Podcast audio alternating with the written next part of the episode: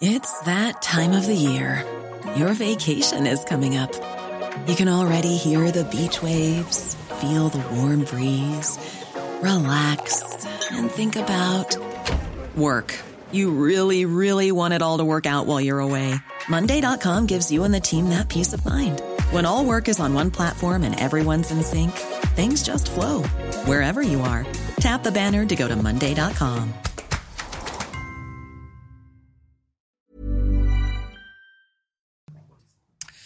CNews, il est 5h59. Bienvenue à tous. Merci d'être avec nous. Merci d'avoir choisi CNews pour démarrer cette journée. La matinale, c'est parti. Opération anti-rodéos urbains dans toute la France ce week-end. Gérald Darmanin demande aux policiers de serrer la vis. On en parle dès le début du journal. La fraude à la Sécu, on estime jusqu'à près de 400 millions d'euros les montants détournés par les infirmiers libéraux. Le détail avec vous, Vincent Fahandège. A tout de suite, Vincent. Jean-Luc Mélenchon ne sera pas candidat aux législatives. Il ne veut pas se faire élire député. Pourquoi? Je vous poserai la question. Marc Baudrier. A tout de suite, Marc.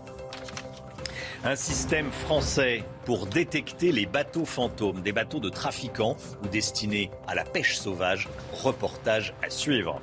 Et puis on est vendredi 13, grosse activité chez les buralistes. Vous allez peut-être jouer au loto le vendredi 13, symbole du malheur, qui grâce à la magie du marketing est devenu le symbole de la chance au jeu. Face au fléau des rodéos urbains, Gérald Darmanin hausse le ton. Le ministre de l'Intérieur demande à la police et à la gendarmerie d'intensifier dès aujourd'hui les contrôles sur les axes les plus fréquentés et ce durant tout le week-end, Jeanne. Oui, avec la consigne de saisir automatiquement les véhicules et procéder à l'interpellation des auteurs. Les détails avec Mathieu Rio. Roues arrière et dérapage, parfois en plein centre-ville. Les rodéos urbains sont plus fréquents avec le retour des beaux jours. Le ministre de l'Intérieur Gérald Darmanin demande à ses services d'intensifier les contrôles avec la saisie systématique des véhicules, des opérations coordonnées avec la police municipale dans les secteurs les plus exposés ou encore l'optimisation de l'usage de la vidéoprotection. De bonnes dispositions selon le maire de Poissy, partisan d'une tolérance zéro. Moi, je salue cette initiative et je salue surtout l'anticipation. La vraie solution, c'est d'abord de se montrer, d'être sur le terrain, que les collègues de la police euh, municipale, euh, les euh, policiers de la police nationale se, se montrent et soient présents effectivement. Et puis ensuite, encore une fois, c'est de pratiquer ces réquisitions qui sont très importantes. Les engins non homologués seront détruits si aucun propriétaire n'est identifié au moment de la mise en fourrière.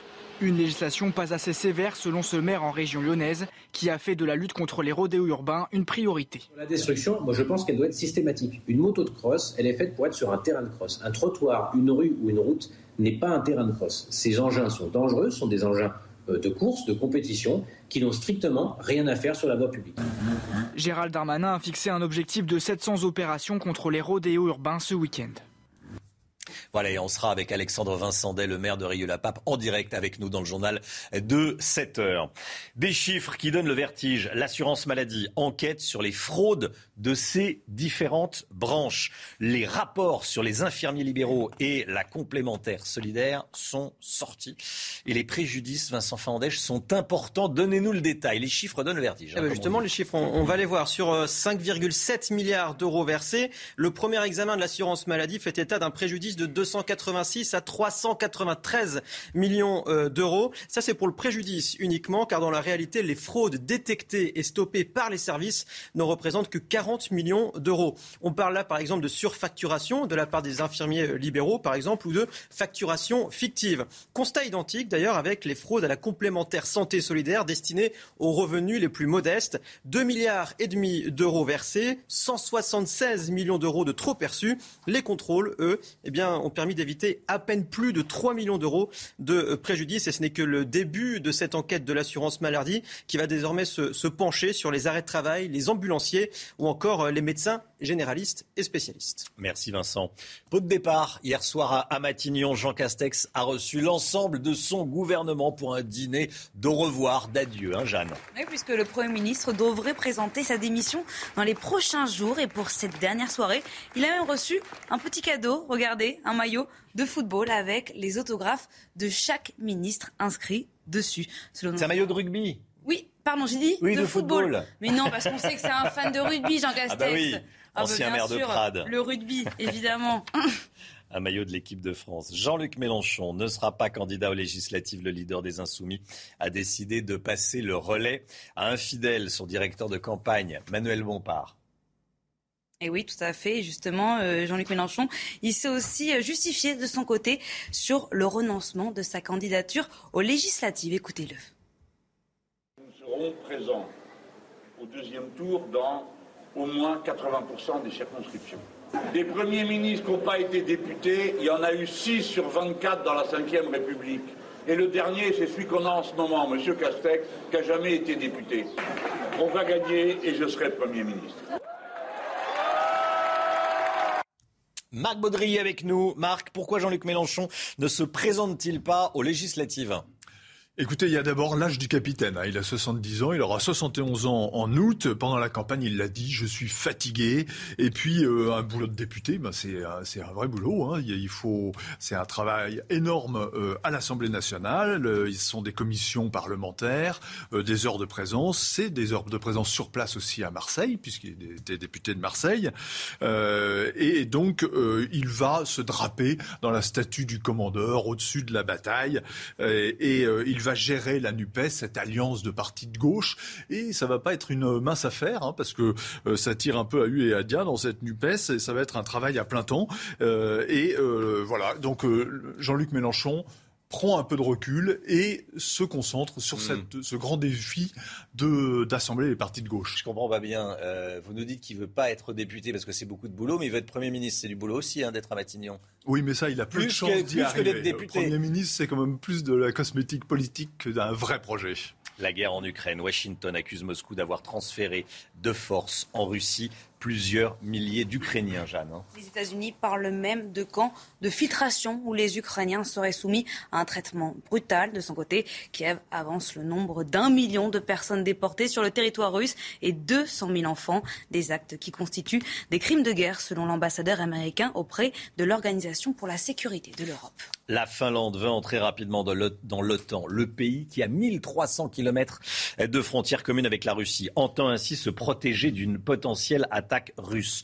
Cela fait monter la tension avec Moscou, qui prévient que l'armée russe répliquera en cas d'adhésion avec des mesures militaro-techniques. Moscou dit que euh, la Russie répliquera avec des mesures militaro-techniques. Général Clermont, quelles peuvent être ces mesures? Qu'est-ce que c'est que des mesures militaro-techniques? Euh, D'abord, rappelons le tsunami géopolitique qui, qui va être la, le, fait que la Finlande rejoigne l'OTAN.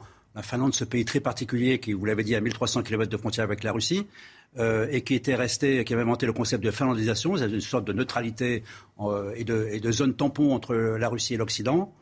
Euh, c'est un échec total pour Poutine, échec géopolitique puisqu'avec la rejointe de la Finlande, de la Suède, de l'OTAN, il obtient un, élargissement de l'OTAN à l'est, à l'est, ce qu'il ne voulait pas avec l'Ukraine. Ensuite, il va deux, deux, pays qui sont militairement très puissants, très bien entraînés au standard de l'OTAN, donc ils vont renforcer la posture militaire de l'OTAN. Et, donc, en fait, en réalité, qu'est-ce que Poutine peut faire dans ces conditions? Ben, On sait que Poutine, c'est un joueur de poker. Et cette fois-ci, dans son jeu, euh, il n'a pas de main. Il a peut-être une paire de deux de trèfle, une paire de deux, mais il n'a pas une main. Donc en fait, les, mesures qu'il peut mettre en place, euh, c'est pas grand-chose, puisque la Finlande est très autonome dans tous les domaines, dans le domaine alimentaire, dans le domaine énergétique. Ils, dépendent très peu de la Russie. Donc la chose sur, que, Poutine peut faire, c'est peut-être déployer des missiles euh, Iskander comme il l'a fait euh, à Kaliningrad, ou, ou, faire des incursions dans l'espace aérien de provocation, l'espace aérien finlandais comme il a déjà fait. Donc en réalité, Poutine est impuissant et cette fois-ci, il a perdu, une fois de plus. Merci mon général. En Ukraine, toujours Volodymyr Zelensky accuse les Russes d'avoir détruit des centaines d'établissements de santé, Jeanne. Hein. Le président ukrainien qui s'est une nouvelle fois exprimé cette nuit depuis son bureau. Écoutez.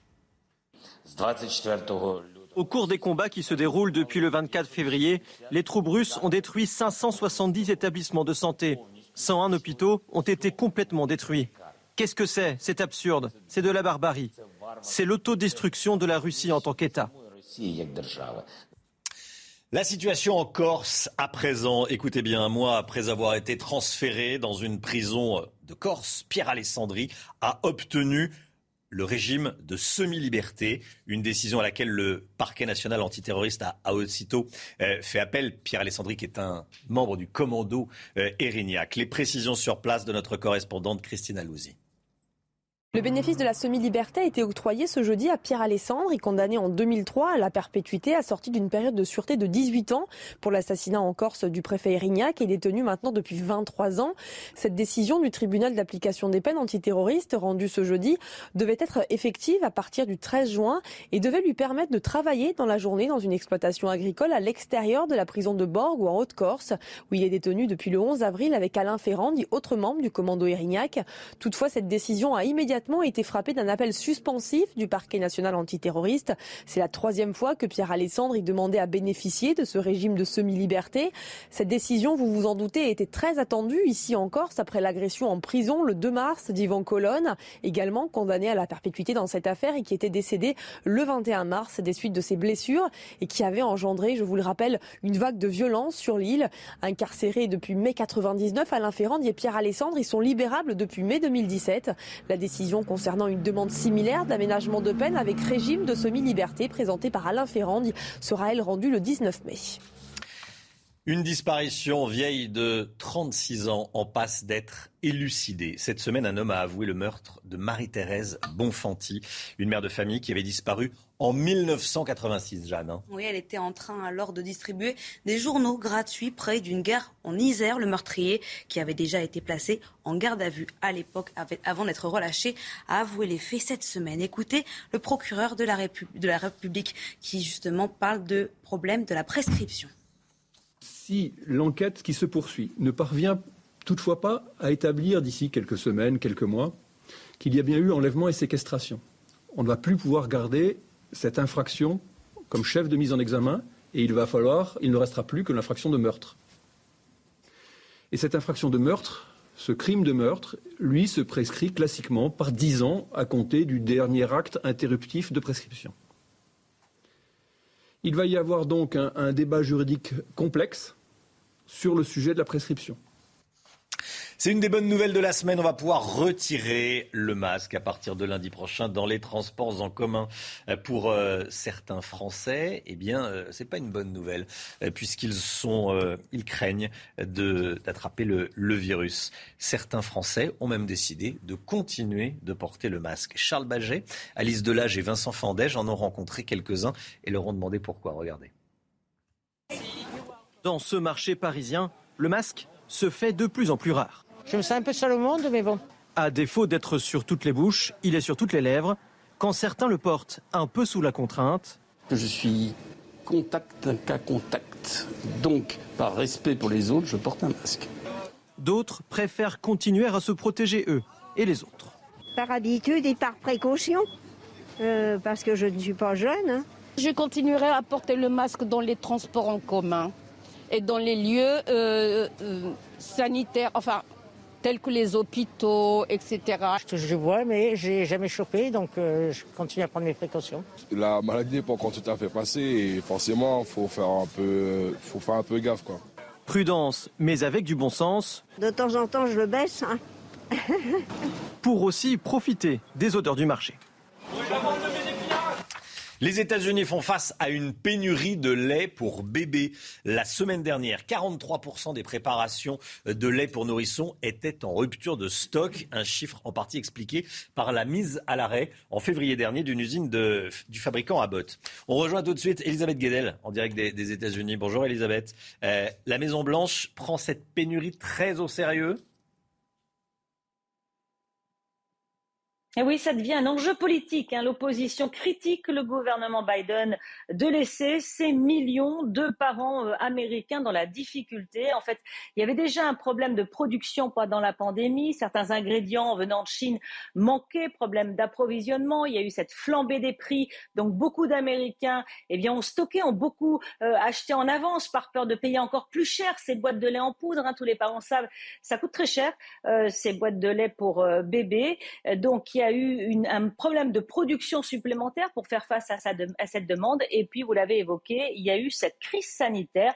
En fait, euh, il y a eu une vague d'intoxication de nourrissons au mois de février en raison d'une bactérie. Deux bébés même euh, sont décédés. Une usine du Michigan du fabricant Abbott a été mise en cause. Une enquête a, prouvé qu'il y avait des problèmes sanitaires, des problèmes d'hygiène. Euh, donc, l'usine avait été arrêtée. Elle pourrait reprendre la production dans deux semaines voyez, ça va prendre encore un long moment avant que les boîtes de lait en poudre reviennent dans les rayons. Beaucoup d'angoisse pour des millions de parents américains. Et vous l'avez dit, euh, l'administration Biden prend ça très au sérieux. La Maison-Blanche a promis de tout faire pour aider euh, ces millions de parents américains à nourrir tout simplement leurs nourrissons. Elisabeth Guedel en direct des États-Unis. Merci beaucoup, Elisabeth. Les dons aux associations caritatives sont en baisse en France, moins 30% par rapport à 2020. C'est ce que dit euh, une étude Ipsos, publiée hier. Une baisse qui peut s'expliquer notamment par les inquiétudes des Français, bien sûr, sur le pouvoir d'achat, Jeanne. Hein. Pour Stéphane Doge, responsable des relations avec les bienfaiteurs à la Fondation Apprenti d'Auteuil, cette diminution, néanmoins, des dons reste quand même mesurée. Écoutez. On n'est pas dans des proportions énormes, hein. euh, on est dans des proportions de 5 à 10 de réduction des dons, euh, mais tout de même, évidemment, ça peut être inquiétant pour les fondations et associations. Les Français sont tout de même inquiets sur euh, la baisse du pouvoir d'achat, l'augmentation des prix, y compris de prix de première nécessité, enfin de produits de première nécessité, et donc ils ne sont pas certains de pouvoir exprimer leur générosité comme ils le souhaiteraient.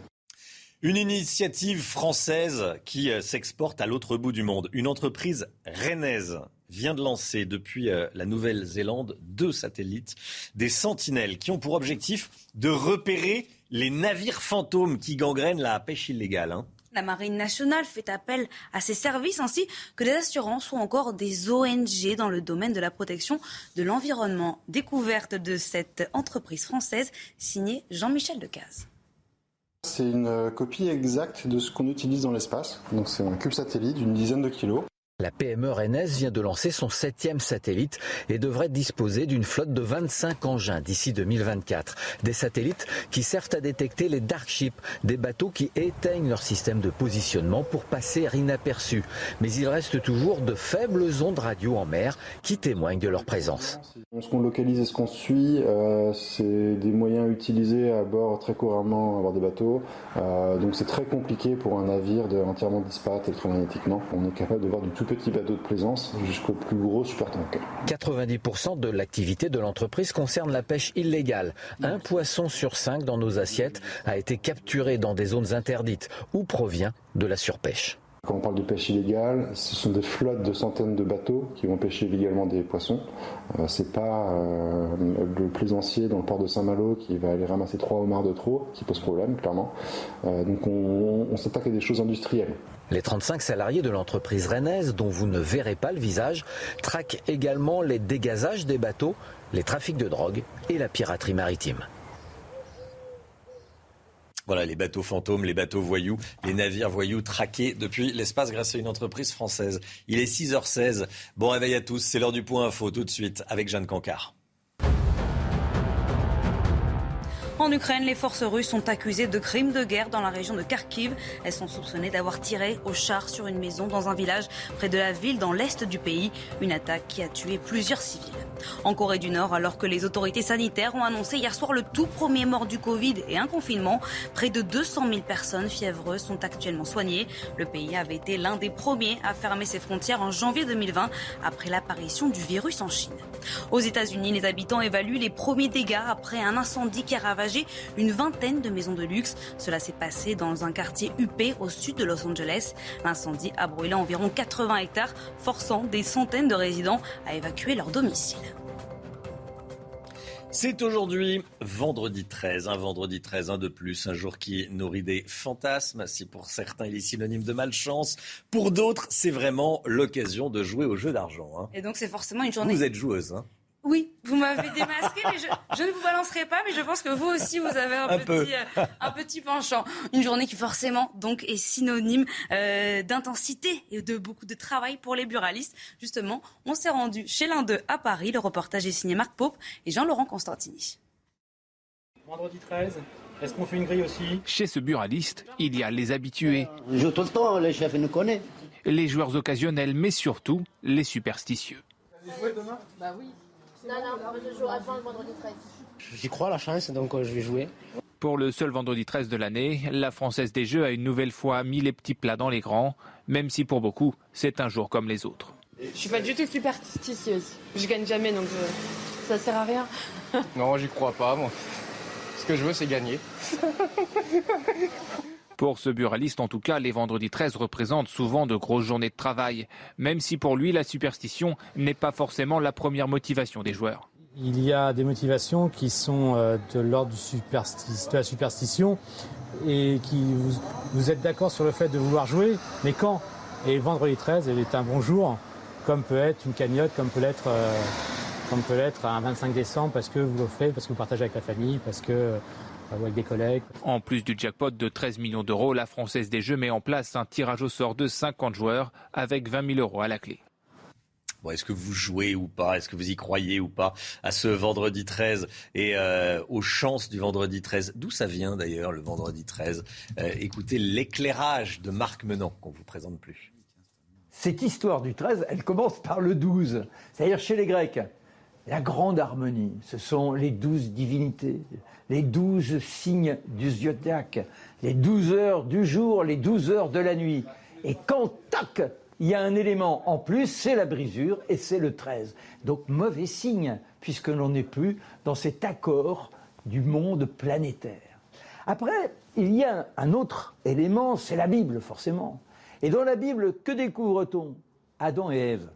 Quel jour ils ont croqué la pomme? Il semblerait que ce soit le treizième jour. Oh là là, c'est fatal. Enfin, toujours, quand on regarde l'histoire de la religion, il y a la scène, le Christ. Les douze apôtres, on est là, non pas dans un moment de bombance, mais dans un moment d'intimité, autour de la table, et le Christ qui dit, l'un de vous va me trahir. Et qui le trahit? C'est Judas. Ils étaient douze apôtres, il est le treizième. La conclusion, le 13 porte malheur. On pourrait comme ça grignoter ici et là les éléments, mais quand on cherche à forcer le trait, par exemple, on dit mais Philippe le Bel fait arrêter un vendredi 13, il fait arrêter les Templiers. Ça montre bien que c'est un jour fatidique, sauf que c'est lui qui le décide. Et le vendredi, c'est aussi, si on revient à la tradition gréco-romaine, c'est le jour de l'amour, le jour d'Aphrodite. Donc là, c'est plutôt bien. Vous avez très envie que j'aille plus loin? Je reviendrai si vous le souhaitez, mon cher Romain. Ah bah écoutez, on vous invite, on vous invite. D'ailleurs, euh, il devait être là, et puis voilà. Mais il est là euh, par euh, avec cette, euh, cet enregistrement. On te salue, Marc Menant. Euh, Il y en a une qui gagne à tous les coups. On en parle le, le vendredi 13. on en parle tout de suite avec Eric de Ritmaten. Celle qui gagne à tous les coups, Eric, c'est évidemment la Française des Jeux. Hein. Et oui, parce qu'un vendredi 13, les mises sont doublées, me disait hier soir euh, l'ancienne loterie nationale, elle rappelait comme ça autrefois. Alors, si vous avez 100 euros de mise, si vous misez 100 euros, eh bien le principal gagnant, ce sera la FDJ, parce que euh, elle va euh, redistribuer que 68% de la mise aux gagnants. Vous vous rendez compte? 100 euros, elle touche 68 euros euh, redistribués. Donc vous voyez, alors en fait le, le reste, bah, c'est pour euh, alors faire tourner la société bien sûr, et puis pour l'État parce que l'État euh, récupère. Ah, on- on- on- admettons qu'on joue, on joue 100 euros. Il y a euh, 68 euros qui reviennent aux, aux- aux joueurs, 30 euros de taxes, il reste 2 euros. Bah, pour le tourner la société, mais pour faire tourner l'entreprise. On parle de milliards, hein, donc. D'accord, mais bon, 2 deux, euros- euh, 2, 2%, c'est ça paraît. 2% pour faire c'est- tourner la Française des Jeux. Donc c'est- un, c'est un sacré pactole. Alors c'est vrai qu'on se dit comment cette entreprise a réussi à doubler, enfin elle a réussi à exploser ses bénéfices. Euh, rien que l'an dernier, 294 millions euh, de bénéfices nets, euh, alors que c'était 214 l'année d'avant. Donc vous voyez c'est une explosion. Ben, vous avez une personne qui est, euh, qui est, qui est une femme, hein, Stéphanie Payez, Stéphane Payez, elle s'appelle, qui est une ancienne euh, du Trésor public, qui est une formidable gestionnaire. D'abord aujourd'hui vous avez beaucoup plus de jeux qu'autrefois. Vous avez 60 jeux en ligne. Vous vous rendez compte 60 jeux en ligne. C'est pas juste le, taux, le loto que vous achetez, là, le billet. Et ça fait donc du coup un- un- une sorte d'aspirateur euh, d'argent. Et c'est redistribué, alors sous forme, je vous l'ai dit, de taxes. euh, et puis les gains qui sont toujours très intéressants. Mais vraiment, celui qui est sûr de gagner, c'est la Française des Jeux. Et l'État, bien sûr, l'État qui garde toujours 20% du capital malgré la privatisation. Il y a eu une grosse partie de privatisée. Mais c'est une affaire quand même super rentable pour euh, l'État, pour la Française des Jeux. Et on va dire aussi quand même pour le gagnant quand il gagne, parce que euh, il, a, il, a, une chance de gagner que s'il joue, il faut le rappeler.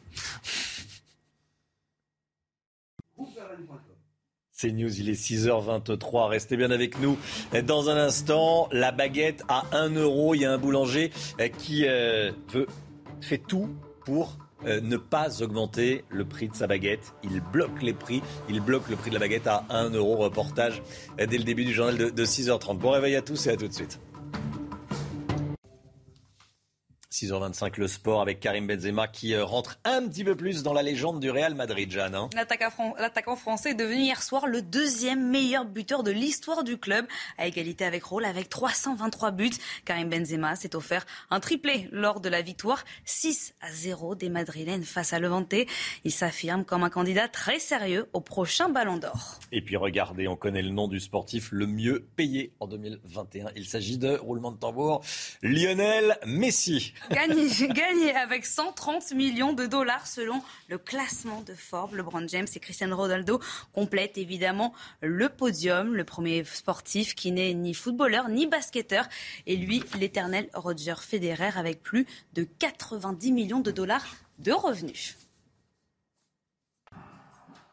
Le temps et le retour de la chaleur aujourd'hui, on en parle tout de suite.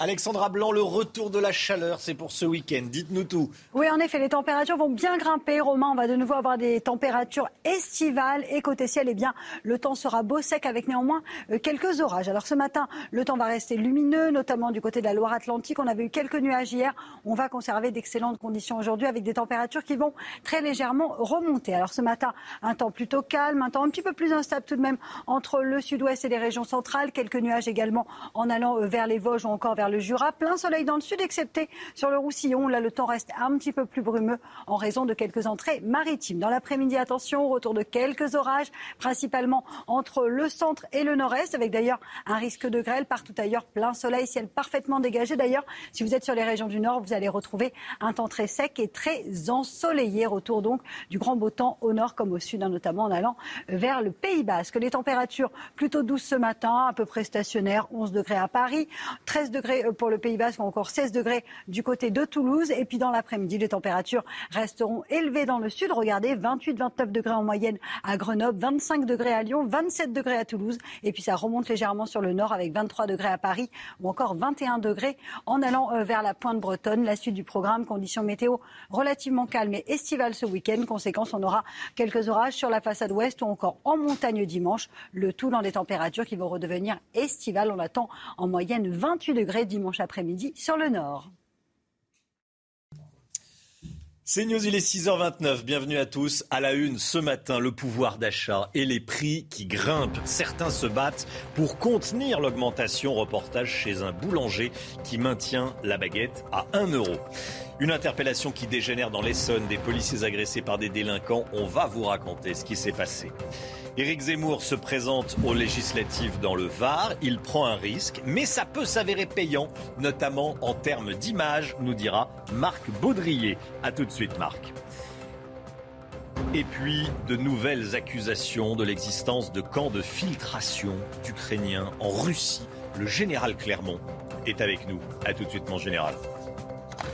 C'est l'une des conséquences de la guerre en Ukraine, la hausse des prix des matières premières, notamment du blé, et donc de notre baguette à la boulangerie. Et si la plupart des professionnels sont obligés d'augmenter leurs tarifs pour compenser ces hausses, certains décident, à l'inverse, de bloquer les prix. Je voulais qu'on en parle ce matin. Illustration à Aix-en-Provence. Regardez ce reportage, il est signé Stéphanie Rouquier avec le récit de Sophia Dolé.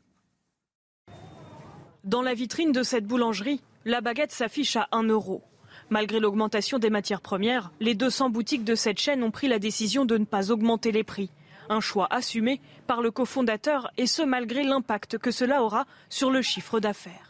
Bien sûr, c'est un vrai effort pour, euh, pour notre réseau, pour tous nos franchisés entrepreneurs. Alors nous, au siège, on essaye de les accompagner. Mais euh, concrètement, oui, ça va, ça va nous coûter cette année. C'est une nouvelle crise après les gilets jaunes, après les- la pandémie. euh, C'est une nouvelle crise qu'il faut passer et sur laquelle il faut se serrer les coudes. Une initiative saluée par les clients. C'est vrai que les prix augmentent de partout, donc c'est bien que le pain euh, n'augmente pas euh, comme tous les autres produits. hein. Avec tout ce qui se passe, euh, l'essence, euh, les premières, euh, les premières nécessités, on va dire, euh, la farine, l'huile surtout, il y a tout qui a augmenté. hein. Selon le dernier rapport de la Banque mondiale, le prix des matières premières comme celui du blé devrait se maintenir à un niveau élevé jusqu'à la fin de l'année 2024. En Essonne, une interpellation a une nouvelle fois dégénéré. C'était mercredi soir. Une vingtaine de jeunes ont tenté d'empêcher une arrestation dans un quartier de Draveil, Jeanne. hein. Un individu s'est même emparé de la matraque d'un policier avant de les menacer. Retour sur les faits avec Sophia Dolé.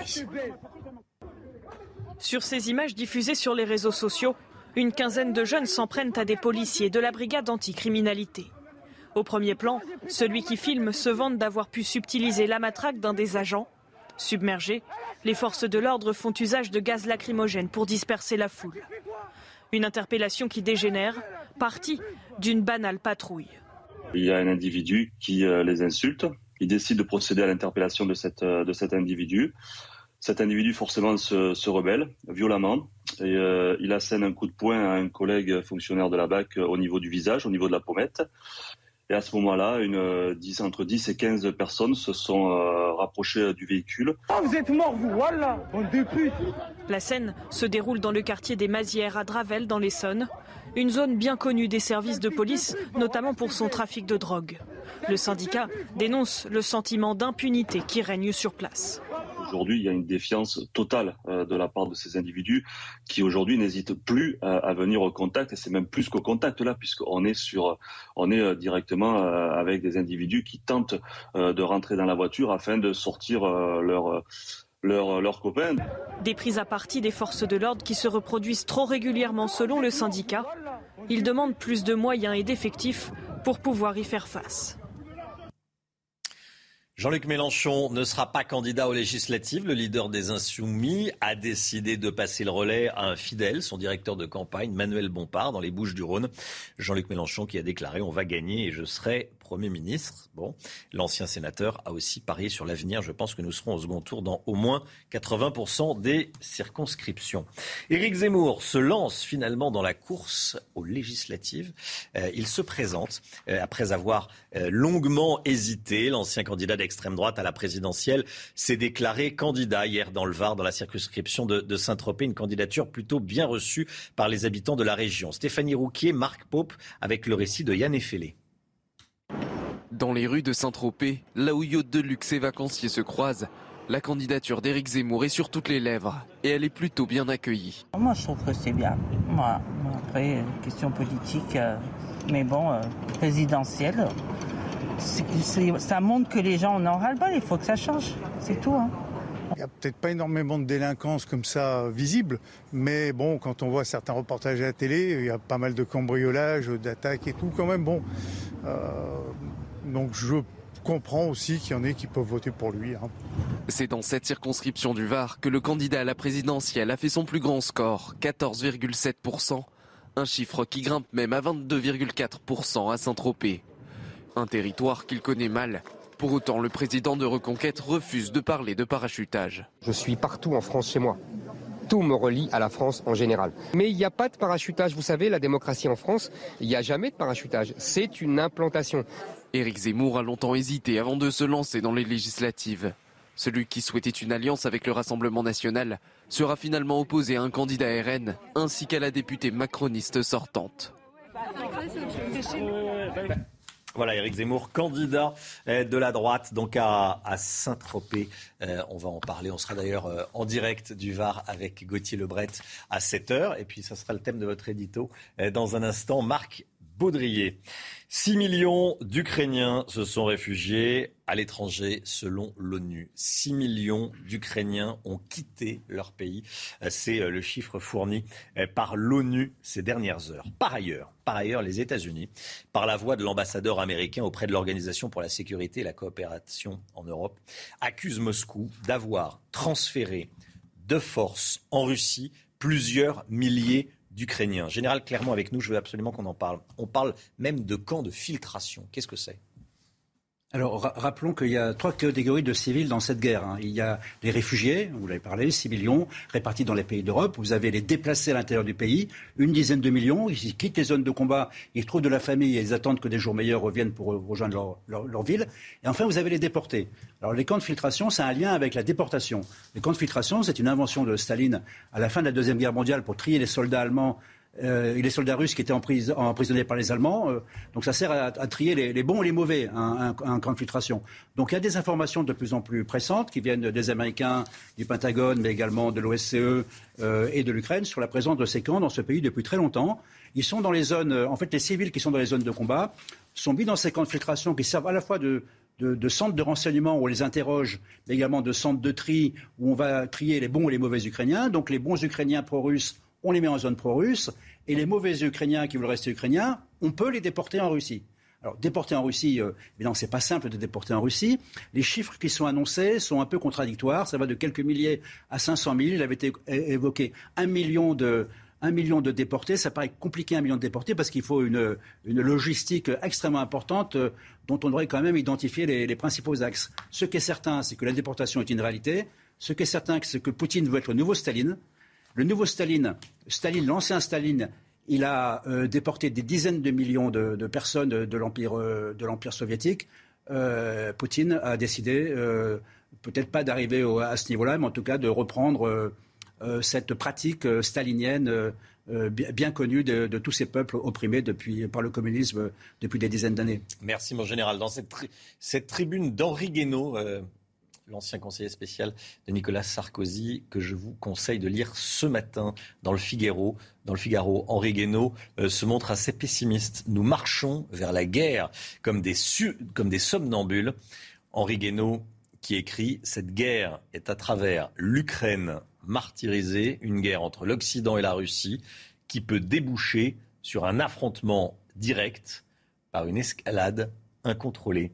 Cette guerre est à travers l'Ukraine martyrisée, une guerre entre l'Occident et la Russie qui peut déboucher sur un affrontement direct par une escalade incontrôlée. C'est à lire ce matin dans le Figaro. La guerre en Ukraine toujours et on vous parle de Marat Gabidoulin. Marat Gabidoulin, un ancien mercenaire russe. Pendant quatre ans, il a fait partie des tristement célèbres commandos Wagner, Jeanne. Hein. Et il a notamment participé à des missions en Syrie et dans l'est de l'Ukraine. Les détails avec Godéric Bey. Il s'appelle Marat Gabidoulin et aujourd'hui, il parle à visage découvert. Cet ancien militaire de 55 ans était membre du groupe Wagner une milice privée russe ultra secrète, régulièrement accusée d'exactions à travers le monde. Wagner, c'est une sorte de petite armée. C'est ça son but principal. Et selon la situation dans la région où les unités travaillent, elles peuvent être envoyées ailleurs pour résoudre d'autres problèmes. Soupçonné d'utiliser les services du groupe paramilitaire, Moscou a toujours démenti son lien avec la société privée.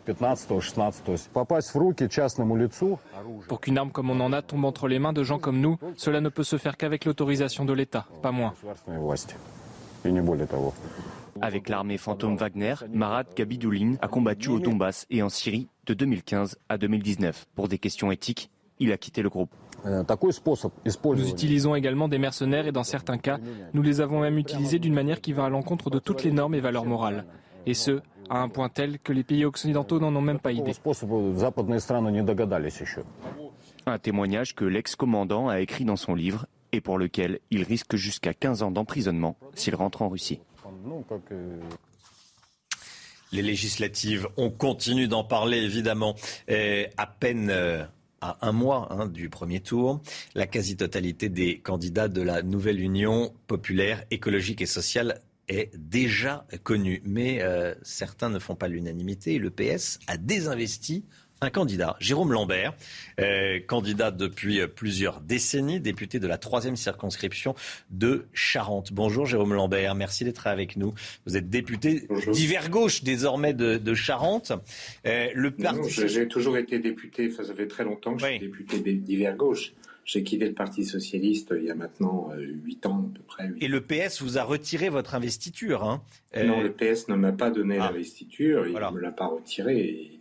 Et, pour l'instant, il préfère euh, chercher un autre candidat qui d'ailleurs ne trouve pas, mais bon. À cause de vos positions sur le mariage pour tous et la PMA c'est le prétexte invoqué, mais vous savez, c'est un très mauvais prétexte puisque euh, ce, vote euh, sur le mariage pour tous a eu lieu maintenant il y a 8 ou 9 ans. Pendant toute cette période, euh, j'ai été réinvesti par le Parti socialiste il y a 5 ans. J'ai été membre du, groupe socialiste à l'Assemblée nationale ces cinq dernières années. tout le monde trouvait ça tout à fait naturel, et moi aussi d'ailleurs. Je n'ai fait au moment du vote sur le mariage pour tous et sur la PMA que reprendre un certain nombre de, de, je dirais, euh, d'interrogations, de, réflexions, dont par exemple Madame Sylviana Gazinski se faisait elle aussi la porte-parole. Euh, voilà, ce n'est pas des propos du tout euh, à caractère homophobe, ce sont des propos et ce sont des réflexions qui ont trait à la filiation des enfants. voilà, il n'y avait rien d'extraordinaire là-dedans. Le débat a eu lieu, le débat a été tranché. Ce n'était pas ma position. Et moi, l'Assemblée nationale, dont je, suis député, j'ai été élu la première fois il y a 36 ans, depuis maintenant de nombreuses années, j'ai un principe, c'est que quand une loi vient en discussion, je la vote quand elle me convient totalement. Mais si certaines dispositions de certaines lois ne me conviennent pas, je ne vote pas un texte euh, qui contiendrait des, dispositions, euh, à mon avis, négatives. Donc c'est pour ça que j'avais voté contre. Ça ne veut pas dire que j'étais contre le mariage ou contre l'adoption, mais j'étais contre les dispositions concernant l'affiliation. Et encore une fois, ces dispositions faisaient effectivement débat, y compris au sein de la gauche. C'est la France insoumise et les écologistes qui ont fait pression sur le Parti socialiste? Ben, il paraît, euh, c'est en tout cas ce que m'a dit Olivier Faure. Il ne m'a pas parlé de la France insoumise et des écologistes, il m'a parlé des réseaux sociaux et des médias. Il m'a dit, ça fait beaucoup de bruit, euh, tu comprends, il faudrait peut-être mieux que, d'ailleurs pour toi aussi, que finalement on puisse désigner un candidat qui te fera pas d'ombre de toute manière, et que tu seras certainement réélu, d'après toutes les études que nous pouvons conduire, j'espère qu'il a raison. Donc on en est là, c'est pour donner le change et l'apparence. Euh, c'est complètement ridicule. Je lui dis d'ailleurs que c'était indigne parce que ça laissait prêter le flanc au fait que j'aurais pu à un moment donné être homophobe, ce qui évidemment pas du tout mon cas, heureusement. Et oui, parce qu'il y a, une sénatrice écologiste, Europe Écologie Les Verts, Mélanie Vogel, euh, qui a dit euh, euh, qu'elle ne voulait pas, elle dit je ne veux pas d'homophobe à l'Assemblée. Qu'est-ce que vous lui répondez?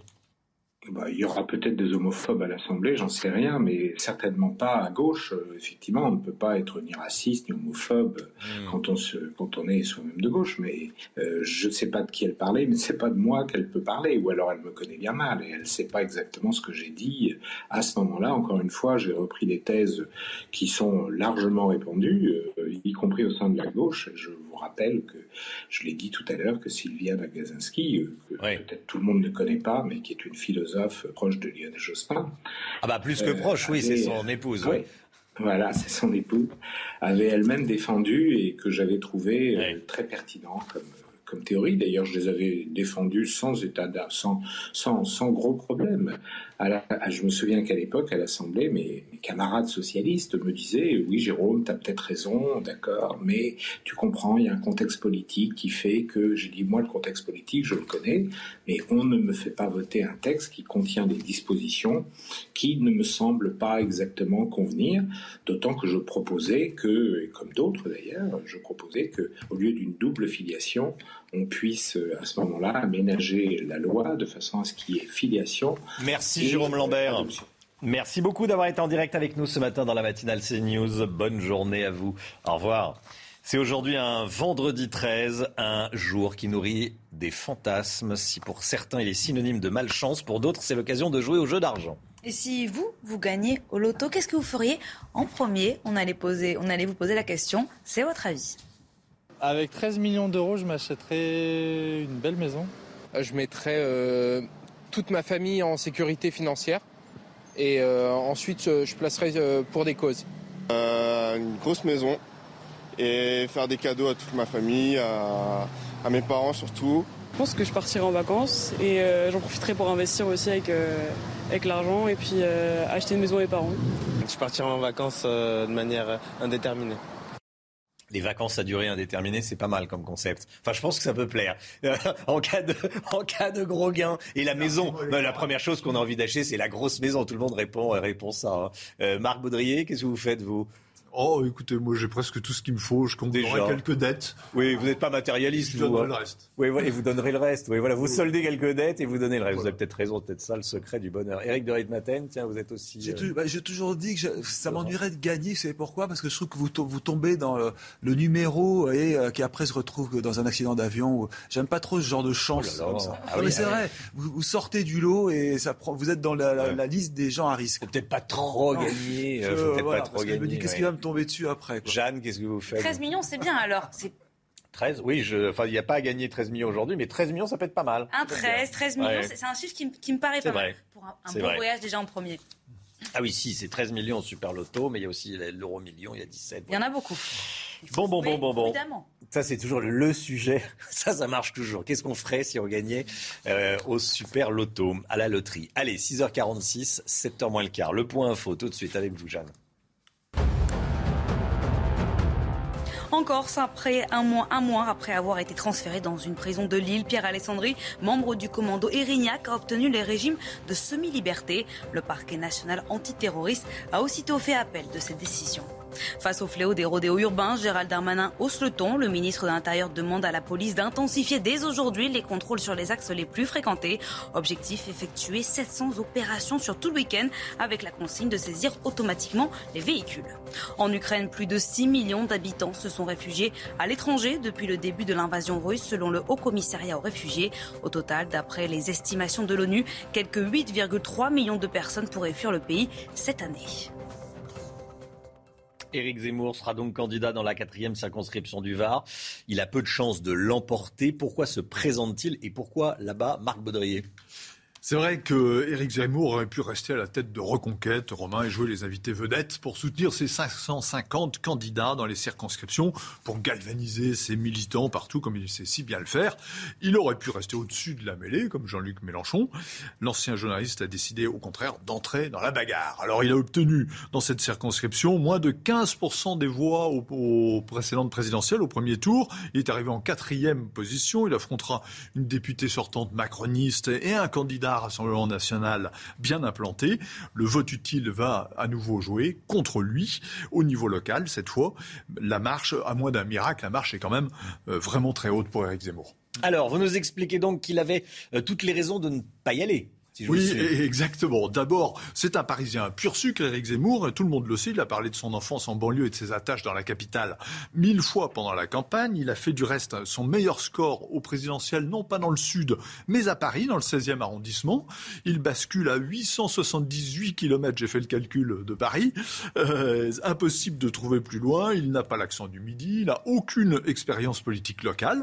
Il sera guidé par le maire de Cogolin, certes, mais il n'a pas la connaissance directe des réseaux d'influence locaux, des baronnies, et il va retrouver son adversaire principal, le vote utile en faveur du candidat Rassemblement national? Seulement voilà, euh, l'ancien polémiste aime cette région, Romain, il y part en vacances depuis 20 ans, surtout un de ses proches me le disait hier soir, il veut montrer que le général peut monter au front, se battre sur le terrain, il veut encourager les jeunes candidats de reconquête par l'exemple, et puis Zemmour n'a jamais été élu, il aurait peut-être perdu davantage en image s'il avait filé à Il y a dans cette démarche un petit peu de Cameron, cette bataille de la Légion étrangère, perdue d'avance mais menée jusqu'au bout et qui est restée un symbole de panache. Il va tenter de montrer qu'on peut être perdant mais courageux. Merci beaucoup Marc Baudrier, 6h49. On sera en direct euh, du Var avec Gauthier Lebret dans le journal de 7h. Le sport tout de suite avec Raphaël Nadal, éliminé du tournoi de Rome à seulement 9 jours de Roland Garros. Nadal éliminé à Rome hier. Hein Le recordman, du nombre de titres du Grand Chelem a perdu en, 7, en 3-7 contre le Canadien Chapovalov. L'Espagnol a été rattrapé par sa douleur chronique au pied. Il reste cependant confiant pour Roland Garros qui commence dans 9 jours. Ça passe, ça passe en revanche pour Djokovic. Le numéro 1 mondial a facilement écarté Vavrinka 6-2, 6-2 en huitième de finale. Les deux joueurs sont en manque de match avant Roland Garros. Karim Benzema rentre un petit peu plus dans la légende du Real Madrid. Hein. Puisque l'attaquant français est devenu hier soir le deuxième meilleur buteur de l'histoire du club, à égalité avec Roll, avec 323 buts. Karim Benzema s'est offert un triplé lors de la victoire 6 à 0 face au Madrilène, de Madrilène face à Levante. Et puis on connaît le nom du sportif le mieux payé en 2021, l'année dernière. Il s'agit de Lionel Messi avec 130 millions de dollars selon le classement de Forbes. LeBron James et Cristiano Ronaldo complètent évidemment le podium. Et le premier sportif qui n'est ni footballeur ni basketteur est l'éternel Federer avec plus de 90 millions de dollars de revenus. Michel Fugain. Il a fêté ses 80 ans sur scène à Paris euh, hier soir. Sur scène pour ses 80 ans. Quelle, quelle forme, quelle euh, élégance. Vous allez le voir, Michel Fugain toujours en forme. On écoute comme l'oiseau.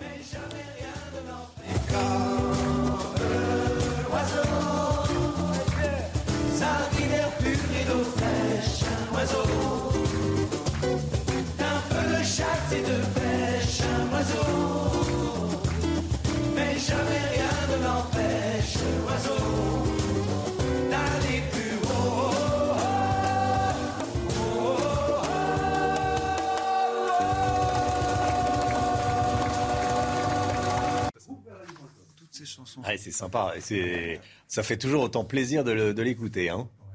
Oui, c'est vrai. C'est extraordinaire. Il a une puissance et il n'a pas du tout perdu sa voix. Quoi. C'était l'époque qu'on aimait bien, Eric. Hein. Ah, je l'adore. Vraiment, je, regarde, je lui dis, je l'adore. Son premier, pas son premier. Plus ou moins que Michel Sardou bah pareil, ah. mes, deux premiers disques, c'était Michel Sardou et Michel Fugain. Vous savez que peu de gens le savent, mais Michel Fugain a lancé Michel Sardou. Ah ouais c'est extraordinaire. Ah, Michel Sardou doit tout à Michel Fugain. C'est vrai Complètement. Et pour, et... il lui avait permis de passer une audition et euh, Sardou a démarré comme ça, grâce à Fugain. Ah ouais, et c'est mes deux chanteurs préférés. Et eh ben on les salue euh, tous les deux, on les aime beaucoup. 6h53, restez bien avec nous. Gérald Darmanin demande aux policiers de serrer la vis sur la question des rodéos urbains qui, euh, il n'y a pas d'autre mot, pourrissent la vie de centaines de milliers d'habitants en France. On sera euh, à 7h avec le maire de Rieux-la-Pape, près de Lyon. Restez bien avec nous sur CNews. À tout de suite. 6h56, la météo. Alexandra Blanc, vous nous emmenez dans l'Hérault ce matin. Oui, on prend la direction de Dieu et Valquier, situé dans l'Hérault, avec d'excellentes conditions. Regardez, hier, le soleil était bel et bien au rendez-vous. Nous allons conserver d'excellentes conditions aujourd'hui, avec des températures qui vont rester plus ou moins estivales au sud de la Loire. En revanche, sur le nord, eh bien, ça commence à remonter doucement, mais sûrement avec des températures qui vont rester très élevées. Ce week-end, on va le voir dans un instant. Alors, ce matin, le temps est globalement assez beau. On retrouve un temps un petit peu plus instable entre le Pays-Bas et le nord de l'Aquitaine, avec localement quelques orages, mais également quelques gouttes de pluie attendues. On retrouve également quelques entrées maritimes autour du golfe du Lion, un temps assez brumeux du côté de la Corse, partout ailleurs. Plein soleil dans l'après-midi, d'excellentes conditions. Alors attention, on aura un temps un petit peu plus instable, vous le voyez, entre les régions centrales et le Jura, avec localement un risque de grêle également, mais partout ailleurs, plein soleil. Hier sur le nord, c'est resté assez nuageux. Là, on va retrouver d'excellentes conditions avec du grand beau temps, du grand beau temps également autour du golfe du Lion ou encore du côté de la Corse. Les températures, températures plutôt douces, ça reste stationnaire, 11 degrés à Paris en moyenne, vous aurez 16 degrés euh, pour Toulouse ou encore 11 degrés à Ajaccio. C'est un petit peu plus frais au nord avec en moyenne 7 degrés près des côtes de la Manche. Dans l'après-midi, les températures commencent à remonter au nord, 23 degrés à Paris, 21, 22 degrés euh, pour l'île et Vilaine, 27 degrés à Toulouse et localement jusqu'à 28 degrés sous euh, le soleil de Grenoble. Des températures donc estivales aujourd'hui dans le sud. Alexandra, voilà pour cette journée de vendredi. Qu'est-ce que ça va donner la météo ce week-end? Eh bien, Romain, la chaleur sera bel et bien euh, de retour avec, donc, on vous le disait, cette vague de chaleur qui s'est un petit peu euh, amenuisée hein, entre aujourd'hui et hier. Mais là, dès demain, les températures vont de nouveau repartir à la hausse. Alors, on aura seulement quelques orages samedi et dimanche, mais rien de bien méchant. Quelques coups de tonnerre puisque les températures resteront estivales. Il fera plutôt beau. Il fera chaud également. 28 degrés en moyenne euh, dimanche après-midi sur le nord et localement 27 degrés dans le sud. Et puis la semaine prochaine, sachez que la chaleur va se maintenir au moins jusqu'à mercredi jeudi avec des températures vraiment dignes d'un plein été. Vraiment, le week-end s'annonce estival au nord comme au sud et ce sera le cas également tout au long de la semaine prochaine avec ces températures qui vont rester élevées pour la saison. Il fait beau, il fait chaud et je vous le rappelle, on manque cruellement d'eau dans la plupart des régions.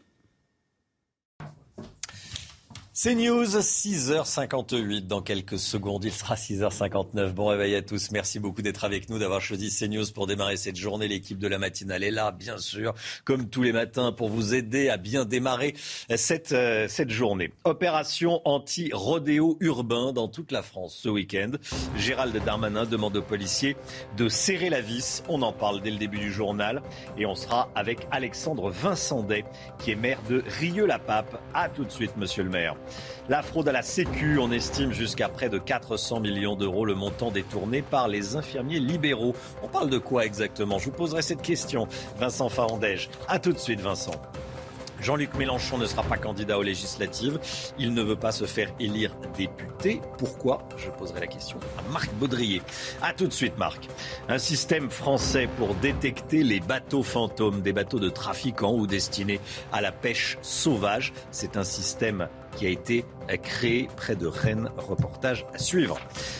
Et puis on est vendredi 13. Grosse activité chez les buralistes. Vous allez peut-être jouer au loto le vendredi 13, symbole du malheur qui, grâce au génie du marketing, est devenu le symbole de la chance au jeu.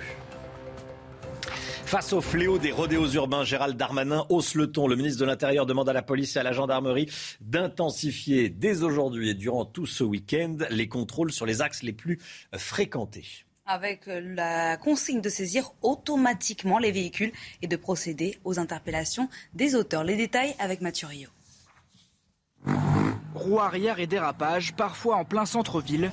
Les rodéos urbains sont plus fréquents avec le retour des beaux jours.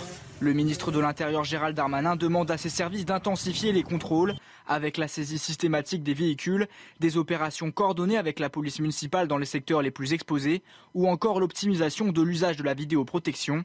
De bonnes dispositions selon le maire de Poissy, partisan d'une tolérance zéro. Moi, je salue cette initiative et je salue surtout l'anticipation. La vraie solution, c'est d'abord de se montrer, d'être sur le terrain, que les collègues de la police euh, municipale, euh, les euh, policiers de la police nationale se, se montrent et soient présents effectivement.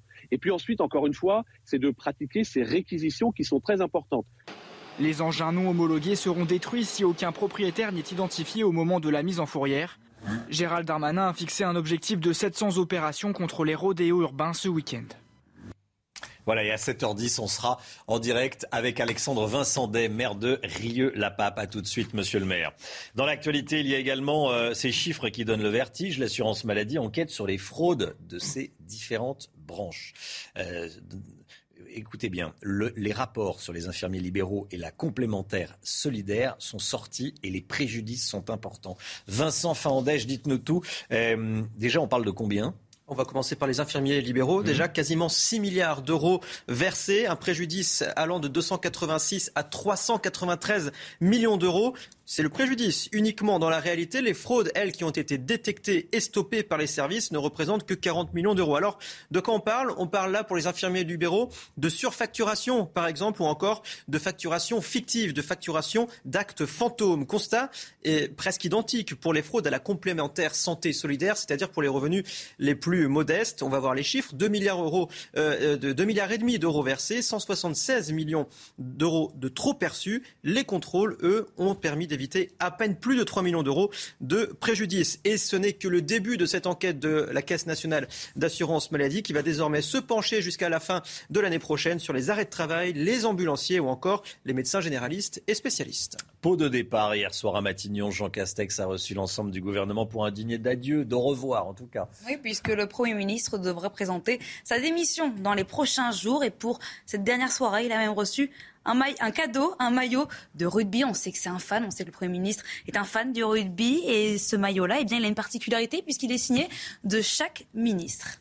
Le voici, ce maillot, le numéro 9. Jean-Luc Mélenchon ne sera pas candidat aux législatives. Le leader des Insoumis a décidé de passer son tour, de passer le relais à un fidèle, son directeur de campagne, Manuel Bompard, dans les Bouches du Rhône, Marc Baudrier. Pourquoi Jean-Luc Mélenchon ne se présente-t-il pas aux législatives? Bah, écoutez, il a son âge d'abord, même s'il est très en forme et fringant, on le voit sur les, sur les estrades. Il a quand même 70 ans, il aura 71 ans en août. Il l'a dit, je suis fatigué pendant la campagne et un boulot de député, bah, c'est euh, beaucoup de travail. Hein. C'est une présence à Paris, euh, des dossiers en commission, des heures de présence à l'Assemblée nationale elle-même. Ce sont des heures de permanence aussi euh, dans sa circonscription de Marseille. Il a par-dessus cela la gestion de de la, NUPES, de son groupe euh, parlementaire. S'il est député, il faudra bien qu'il gère le groupe parlementaire. Et il préfère, évidemment, Jean-Luc Mélenchon, se draper dans la statue du commandeur qui euh, réglera les grandes affaires de la politique, euh, de, de la politique au quotidien, les grandes affaires de la NUPES, et notamment cette alliance de la carpe et du lapin qui risque de faire des étincelles de tous les côtés entre les, les, partis qu'il a rassemblés. ça va l'occuper beaucoup. Jean-Luc Mélenchon, euh, je pense que ça suffira, en fait. Il a considéré, en tout cas, que ça suffirait à l'occuper pour les cinq prochaines années. Jean-Luc Mélenchon n'y va pas, mais Éric Zemmour y va. Il est candidat aux législatives dans la quatrième circonscription du Var. Je ne me voyais pas mener le combat depuis l'arrière, a déclaré le fondateur de Reconquête, Gauthier Lebret, en direct de Saint-Tropez. Gauthier, il y a des reportages plus, euh, plus difficiles que d'autres. C'est, agréable d'être depuis Saint-Tropez euh, le vendredi matin. Gauthier, Éric Zemmour, plus sérieusement, s'est officiellement lancé dans la bataille. Il va sur le terrain dès ce matin. Hein. Absolument, euh, Romain, il s'est lancé dans un discours euh, assez court euh, hier d'une petite dizaine de minutes. D'abord pour déminer les accusations en parachutage ici dans le Var et les accusations eh bien, de circonscription bling-bling avec la fameuse ville de, Saint-Tropez. Alors dans cette circonscription, c'est Marine Le Pen hein, qui est arrivée largement en tête avec plus de 30% des voix. Mais Éric Zemmour a fait le double de son score national, près de 15%. Vous l'avez dit, Éric Zemmour qui sera sur le terrain dès ce matin au contact de la population sur un marché à Sainte-Maxime. Et puis c'était important pour lui de se lancer puisque pour le moment c'est le seul cadre de reconquête à être officiellement candidat. Gauthier Lebret en duplex, en duplex de Saint-Tropez. Merci beaucoup Gauthier. La guerre en Ukraine. Washington accuse Moscou d'avoir transféré de force en Russie plusieurs milliers d'Ukrainiens. Les États-Unis parlent même de camps de filtration où les Ukrainiens seraient soumis à un traitement brutal. Dans le même temps, Kiev avance le nombre d'un million 200 000 déportés sur le territoire russe, enfants compris. Des actes qui constituent des crimes de guerre, selon, selon l'ambassadeur américain auprès de l'Organisation pour la sécurité en Europe. Par ailleurs, la Finlande veut entrer rapidement dans l'OTAN. Le pays, qui a 1300 km de frontières communes avec la Russie, entend ainsi se protéger d'une potentielle attaque russe. Cela fait monter la tension avec Moscou, qui prévient que l'armée russe répliquera en cas d'adhésion avec des mesures militaro-techniques. Général Clermont, qu'est-ce que ça peut être que ces mesures militaro-techniques? D'abord, l'intégration de la Finlande dans l'OTAN, c'est vraiment un tsunami politique. Euh, un pays important, on va voir sur la carte qu'il y a 1300 km de frontière avec la Russie, qui avait été neutralisé selon le concept de la finlandisation, dont ce concept est mort. Il n'y a plus de finlandisation. Il y a maintenant une frontière entre l'OTAN et la Russie qui est de l'ordre de 2000 km. Donc Poutine a obtenu le contraire de ce qu'il voulait, c'est-à-dire qu'il a obtenu l'élargissement de, l'OTAN à l'Est, avec euh, la, Finlande, mais euh, probablement la Suède également. Il a obtenu le renforcement de l'Alliance Atlantique avec euh, la, mission article 5 qui reprend de la, dynamique. Et puis finalement, ces deux pays que sont la, Finlande et la Suède ont des forces armées conséquentes, bien entraînées, très occidentales, interopérables avec l'OTAN, donc ils renforcent objectivement l'Alliance Atlantique. Alors qu'est-ce qu'il peut faire face à ça? Eh bien, il ne peut pas faire grand-chose. Parce qu'en réalité, la Finlande, par, la nature même de la finlandisation, a développé une très grande autonomie énergétique et alimentaire. Donc difficile de mettre de la pression sur des enjeux énergétiques. Euh, et en outre, euh, la Finlande est un pays qui... Euh, donc la seule chose qu'il peut faire finalement, c'est faire de l'agitation militaire autour de la Finlande, faire voler des bombardiers stratégiques, violer l'espace aérien, peut-être déployer des missiles de l'autre côté de la Finlande, comme il l'a fait à, Kaliningrad. Mais en fait, il n'a a pas beaucoup de leviers. Euh, donc en réalité, euh, il est en train de perdre euh, stratégiquement avec cette affaire de hmm. Finlande qui est très importante. Dernier point quand même, la Finlande est un pays qui est armé, mais quand même a choisi le F-35 contre le Rafale il y a quelques mois, parce que le prix de la sécurité des Américains dans l'OTAN, c'est quand même d'acheter du matériel américain. Il ne faut pas l'oublier. Et évidemment, on peut considérer qu'il y a un prix. Et ça, c'est quand même pas très très bon pour l'Europe de la défense. Général Clermont, merci mon général. C'est une initiative française, un projet français qui s'exporte à l'autre bout du monde. Une entreprise rennaise vient de lancer depuis la Nouvelle-Zélande deux satellites, des sentinelles, qui ont pour objectif de repérer les navires fantômes qui pratiquent de nombreux trafics, Jeanne. Hein. La Marine nationale fait appel à ses services ainsi que les assurances ou encore des ONG dans le domaine de la protection de l'environnement. Le reportage est signé Jean-Michel Decaze. C'est une euh, copie exacte de ce qu'on utilise dans l'espace. Donc c'est un cube satellite d'une dizaine de kilos. La PME rennaise vient de lancer son septième satellite et devrait disposer d'une flotte de 25 engins d'ici 2024. Des satellites qui servent à détecter les dark ships, des bateaux qui éteignent leur système de positionnement pour passer inaperçus. Mais il reste toujours de faibles ondes radio en mer qui témoignent de leur présence. Ce qu'on localise et ce qu'on suit, euh, c'est des moyens utilisés à bord très couramment à bord des bateaux. Euh, donc c'est très compliqué pour un navire de entièrement disparaître électromagnétiquement. On est capable de voir du tout petit bateau de plaisance jusqu'au plus gros supertanker. 90% de l'activité de l'entreprise concerne la pêche illégale. Un poisson sur cinq dans nos assiettes a été capturé dans des zones interdites ou provient de la surpêche? Quand on parle de pêche illégale, ce sont des flottes de centaines de bateaux qui vont pêcher illégalement des poissons. Euh, c'est pas euh, le plaisancier dans le port de Saint-Malo qui va aller ramasser trois homards de trop qui pose problème, clairement. Euh, donc on, on s'attaque à des choses industrielles. Les 35 salariés de l'entreprise rennaise, dont vous ne verrez pas le visage, traquent également les dégazages des bateaux, les trafics de drogue et la piraterie maritime. C'est aujourd'hui un vendredi 13. Je vous le dis, certains euh, le savent déjà parce qu'ils ont joué au loto, ils vont jouer dans la journée. Le vendredi 13, c'est un jour qui nourrit des fantasmes. Pour certains, c'est synonyme de, de malchance. Pour d'autres, c'est l'occasion de jouer au jeu d'argent. Une journée qui est forcément donc intense pour les buralistes. Justement, on s'est rendu chez l'un d'eux. Le reportage est signé Marc Pope, Marc Pope et Jean-Laurent Costantini. Vendredi 13, est-ce qu'on fait une grille aussi? Chez ce buraliste, il y a les habitués. On joue tout le temps, les chefs nous connaissent.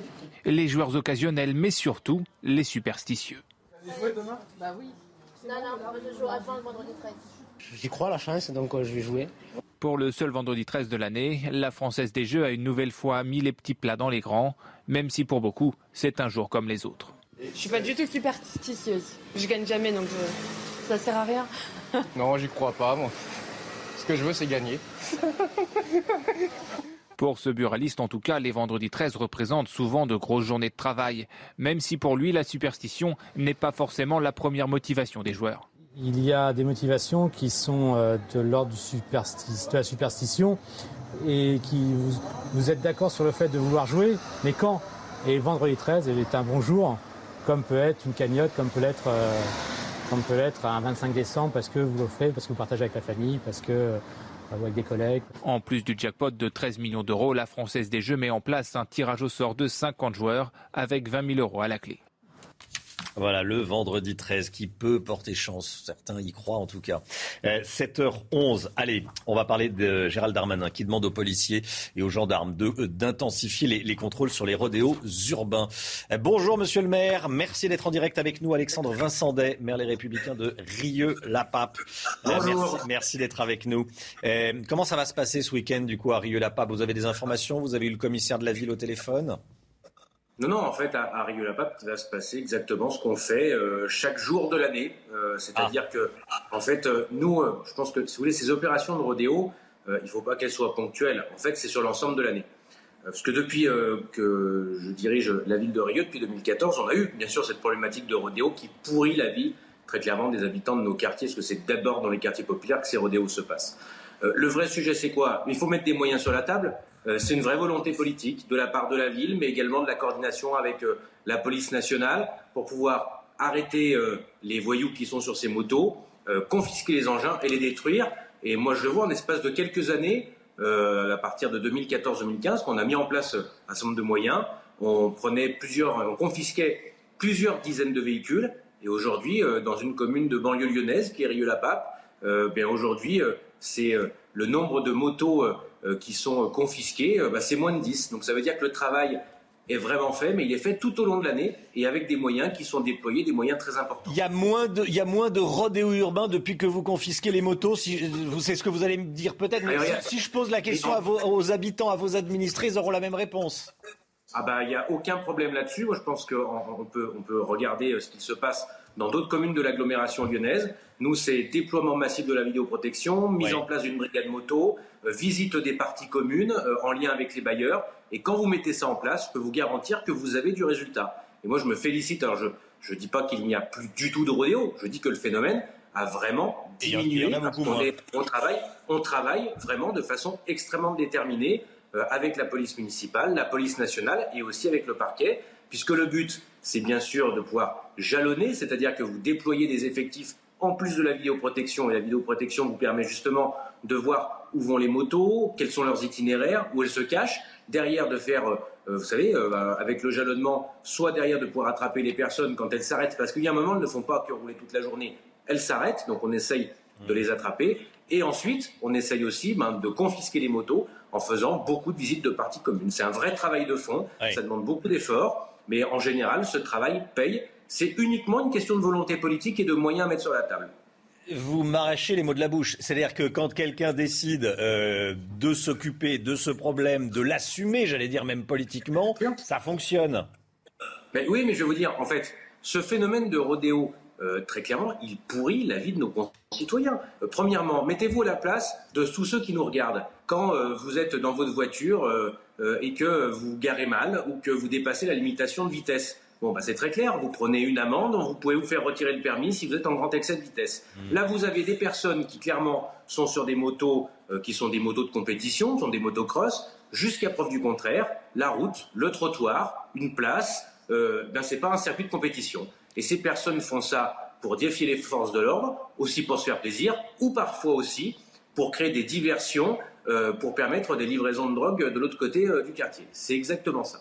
Donc le vrai sujet, c'est simple, c'est qu'il est juste insupportable pour nos concitoyens, un, d'être en danger, parce que ces personnes sont des dangers publics, mais en plus de ça, euh, elles, quand elles sont volantes de leur voiture ou de leur moto, euh, respectent le code de la route et se font verbaliser, ce qui est bien normal, c'est le contrevient au code de la route, mais de l'autre côté, il est normal que pour ceux qui, par contre, se contrefichent complètement des règles, il faut que ça tombe extrêmement dur, sinon vous avez un sentiment d'injustice qui euh, s'installe dans la population et ce sentiment d'injustice, il fait monter les extrêmes et après, on s'étonne que les partis extrêmes font des scores importants aux élections nationales.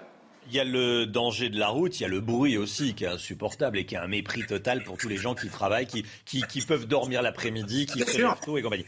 Est-ce qu'on est assez sévère en France contre on va au-delà de toutes les incivilités? Les rodéos urbains, c'est une incivilité, c'est un mépris total des, des autres. Mais il y, en a mille autres des, des incivilités. Mais je pense que le vrai sujet, en fait, c'est simple. Euh, il faut, euh, il y a un moment, il faut que la, sanction soit dissuasive. Ça veut dire que à partir du moment où vous êtes attrapé en train de faire un rodéo urbain, euh, il faut que la sanction tombe immédiatement. Donc c'est vrai que la loi a été relativement durcie quand même sous le quinquennat précédent, ça c'est vrai.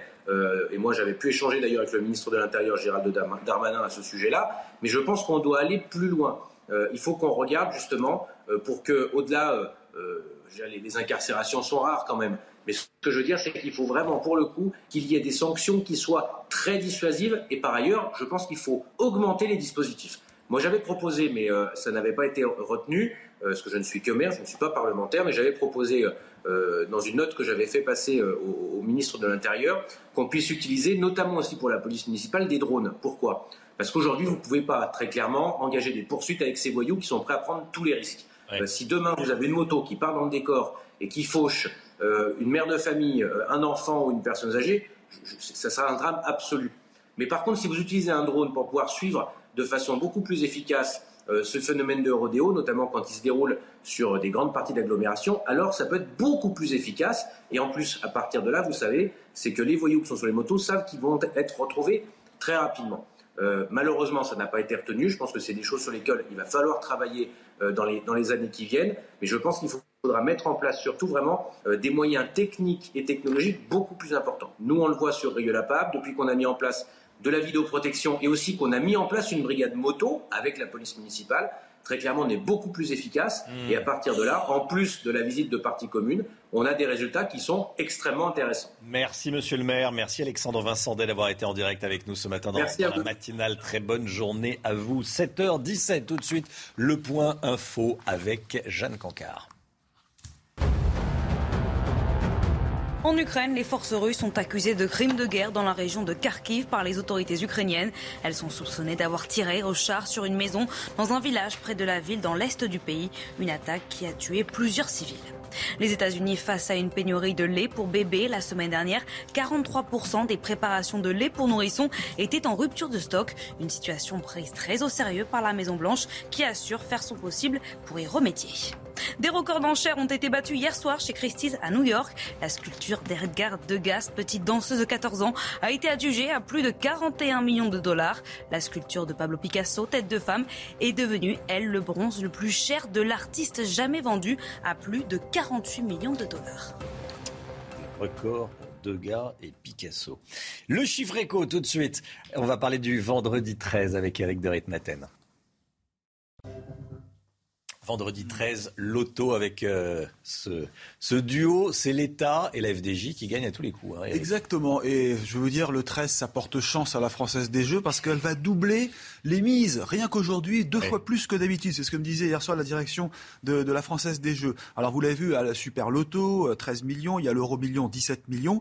Et alors, ce qui est intéressant, c'est de savoir finalement ce qui reste, ce qui va dans la poche hein, euh, du, du euh, gagnant ou en tout cas de celui qui va, qui va jouer et qui espère gagner. 68 euros sont redistribués pour 100 euros misés. Donc 68 euros, ça c'est pour le gagnant. L'État, bah, c'est, aussi un grand gagnant, 30 euros. Et puis la Française des Jeux, elle garde 2 euros pour la gestion euh, du système. Mais ce qu'il faut voir, ce sont les taxes, comme toujours, qui là euh, représentent un véritable euh, jackpot hein, pour, pour l'État. Ça fait 4 milliards l'an dernier, 4 milliards d'euros reversés à l'État. Alors vous allez me dire comment ils font pour faire autant? Eh bien, euh, c'est géré vraiment comme une grande entreprise. vraiment, en plus, vous avez une, une ancienne du Trésor public qui a pris les mains de cette société. S'appelle Stéphane Payez.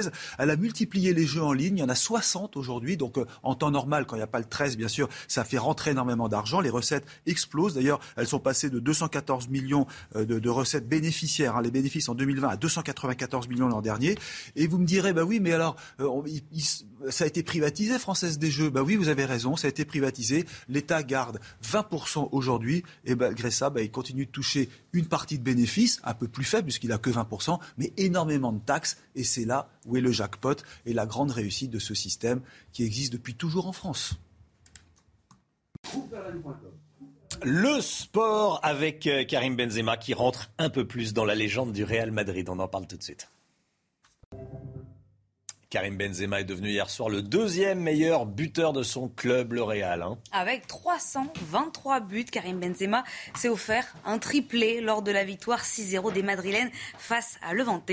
Il s'affirme comme un candidat donc très sérieux au prochain Ballon d'Or. Et puis le nom du sportif le mieux payé.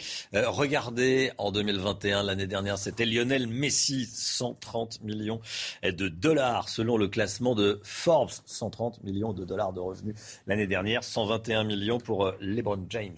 Et regardez, troisième, Cristiano Ronaldo avec 115 millions. Et puis le premier sportif qui n'est ni footballeur ni basketteur. Et l'éternel, évidemment, Roger Federer avec plus de 90 millions de dollars. C'est News 7h22. Restez bien avec nous dans un instant. Pierre Chasseret, bonjour Pierre. Délégué général de 40 millions d'automobilistes, on va parler des radars de moins en moins annoncés sur les routes. Et oui, à tout de suite. Attention, vous risquez d'être surpris. Les radars vont être de moins en moins annoncés sur les routes. Pierre Chasseret Oui. Alors jusqu'à présent, déjà on va faire le point. Combien de radars en France? 3275 radars fixes. Vous savez, ceux qui sont plantés sur le bord de la route, hein, vraiment les machines. Et jusqu'à présent, eh bien, il y avait un panneau qui annonçait ces radars. Alors, on le connaît tous. Euh, vous voyez ce panneau là, qui est situé. Alors pas tout à fait celui-là, c'est celui qu'on va voir après. Il faut pas en tenir compte, c'est celui qui va venir remplacer. Il y a un panneau euh, qu'on connaissait tous, et ce panneau, eh bien, il va progressivement disparaître de nos routes. C'est-à-dire jusqu'à présent, il était posté euh, dans une zone de 4 km autour du radar. C'était ça la règle aujourd'hui. Ils vont être remplacés par des nouveaux. Ils vont être remplacés par des nouveaux. Donc celui que vous venez voir et que l'on va certainement revoir, vous allez voir, regardez en dessous. Vous avez l'indication du radar qui est situé sur une zone, alors ici, qui est de 151 km. Autant dire que là, on, ne vous annonce absolument plus rien, parce que celui qui voit le panneau maintenant, je doute que 150 km plus tard, il se souvienne qu'il y avait potentiellement un radar sur cet axe routier. Donc l'État est tout simplement en train d'enlever les panneaux, en train d'enlever l'annonce du radar, qui était pourtant capital. Je rappelle, le radar en France, 1 milliard 200 millions d'euros. Ça rapporte chaque année? C'est ce que ça rapporte un milliard de chaque millions à l'État. Certains se souviennent peut-être qu'en 2011, le gouvernement avait voulu supprimer purement et simplement les panneaux qui annonçaient les radars. Et ça s'était très mal passé. Décret du 12 mai 2011. Un mois plus tard, des manifestations des députés qui étaient pris à partie sur les places du marché. Bref, le gouvernement avait été obligé de faire machine arrière pour laisser les panneaux qui annonçaient les radars. Mais dans l'esprit, c'est plutôt intéressant. Qu'est-ce qu'on veut flasher les gens ou faire en sorte qu'ils respectent la limitation de vitesse à un endroit dangereux. Rappelons-nous, le radar a été, soi-disant, positionné mmh. dans des zones dangereuses. Donc si la zone est dangereuse, faisons tout pour que les automobilistes respectent. Je vois pas l'intérêt. Zone dangereuse ou pas, faut respecter. Hein, je, non, mais je dis pas que je suis un petit saint. Hein. Je dis juste qu'on respecte qu'il y, ait un radar ou non. Mais, sur, mais quand on voit quand on voit les limitations de vitesse en hmm. France, entre le 80, le 90 dans les départements, des automobilistes perdus, je pense qu'il faut un petit peu. Pierre, ces, nouveaux, euh, ces nouveaux panneaux là que vous nous montrez, euh, on, les verra à partir de quand? Eh bien, ça y est, on commence à les voir. À chaque fois que l'on change notamment les radars pour mettre un nouveau dispositif, eh bien, on change le panneau combien, qui par va exemple, avec. en France de, ces nouveaux radars? Aujourd'hui, j'en ai vu aucun. Hein, aujourd'hui, pour l'instant, ça va être entre 5 et 10 des panneaux qui annoncent les radars, mais progressivement, il va falloir s'y habituer, sauf si effectivement les automobilistes grondent un petit peu fort. Peut-être qu'on reviendra au système d'avant. Cette mesure est une mesure héritée de l'ancienne mandature euh, d'Emmanuel Macron. Merci Pierre Chasseret, 7h28, le temps tout de suite, Alexandra Blanc.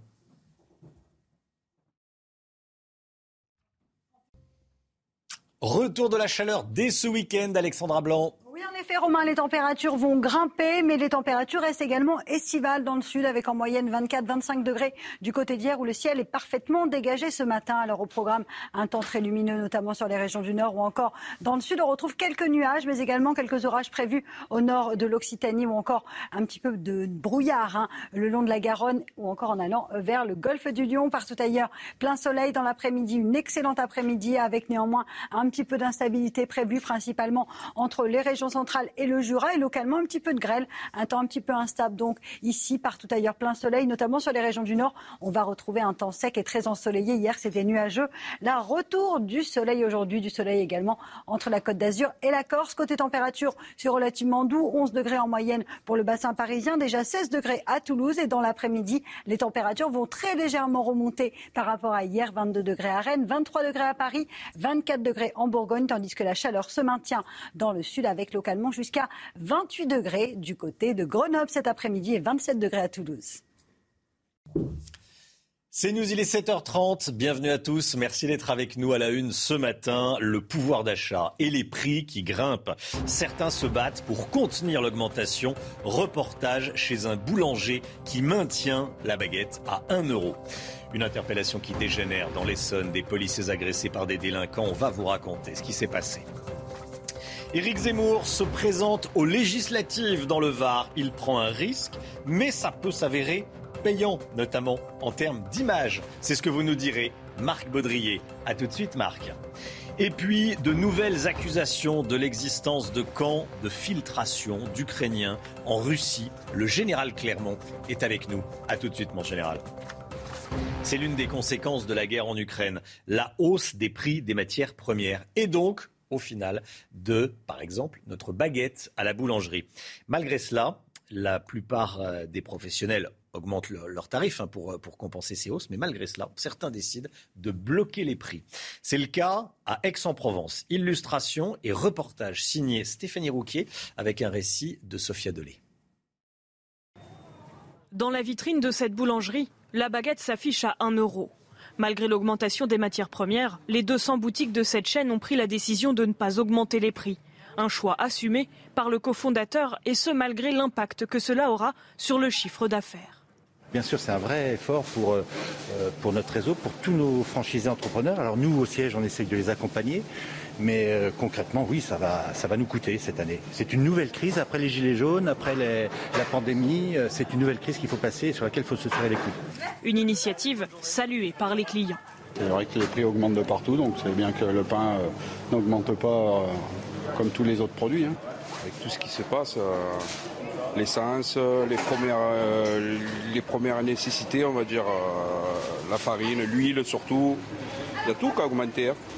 Selon le dernier rapport de la Banque mondiale, le prix des matières premières comme celui du blé devrait se maintenir à un niveau élevé jusqu'à la fin de l'année 2024.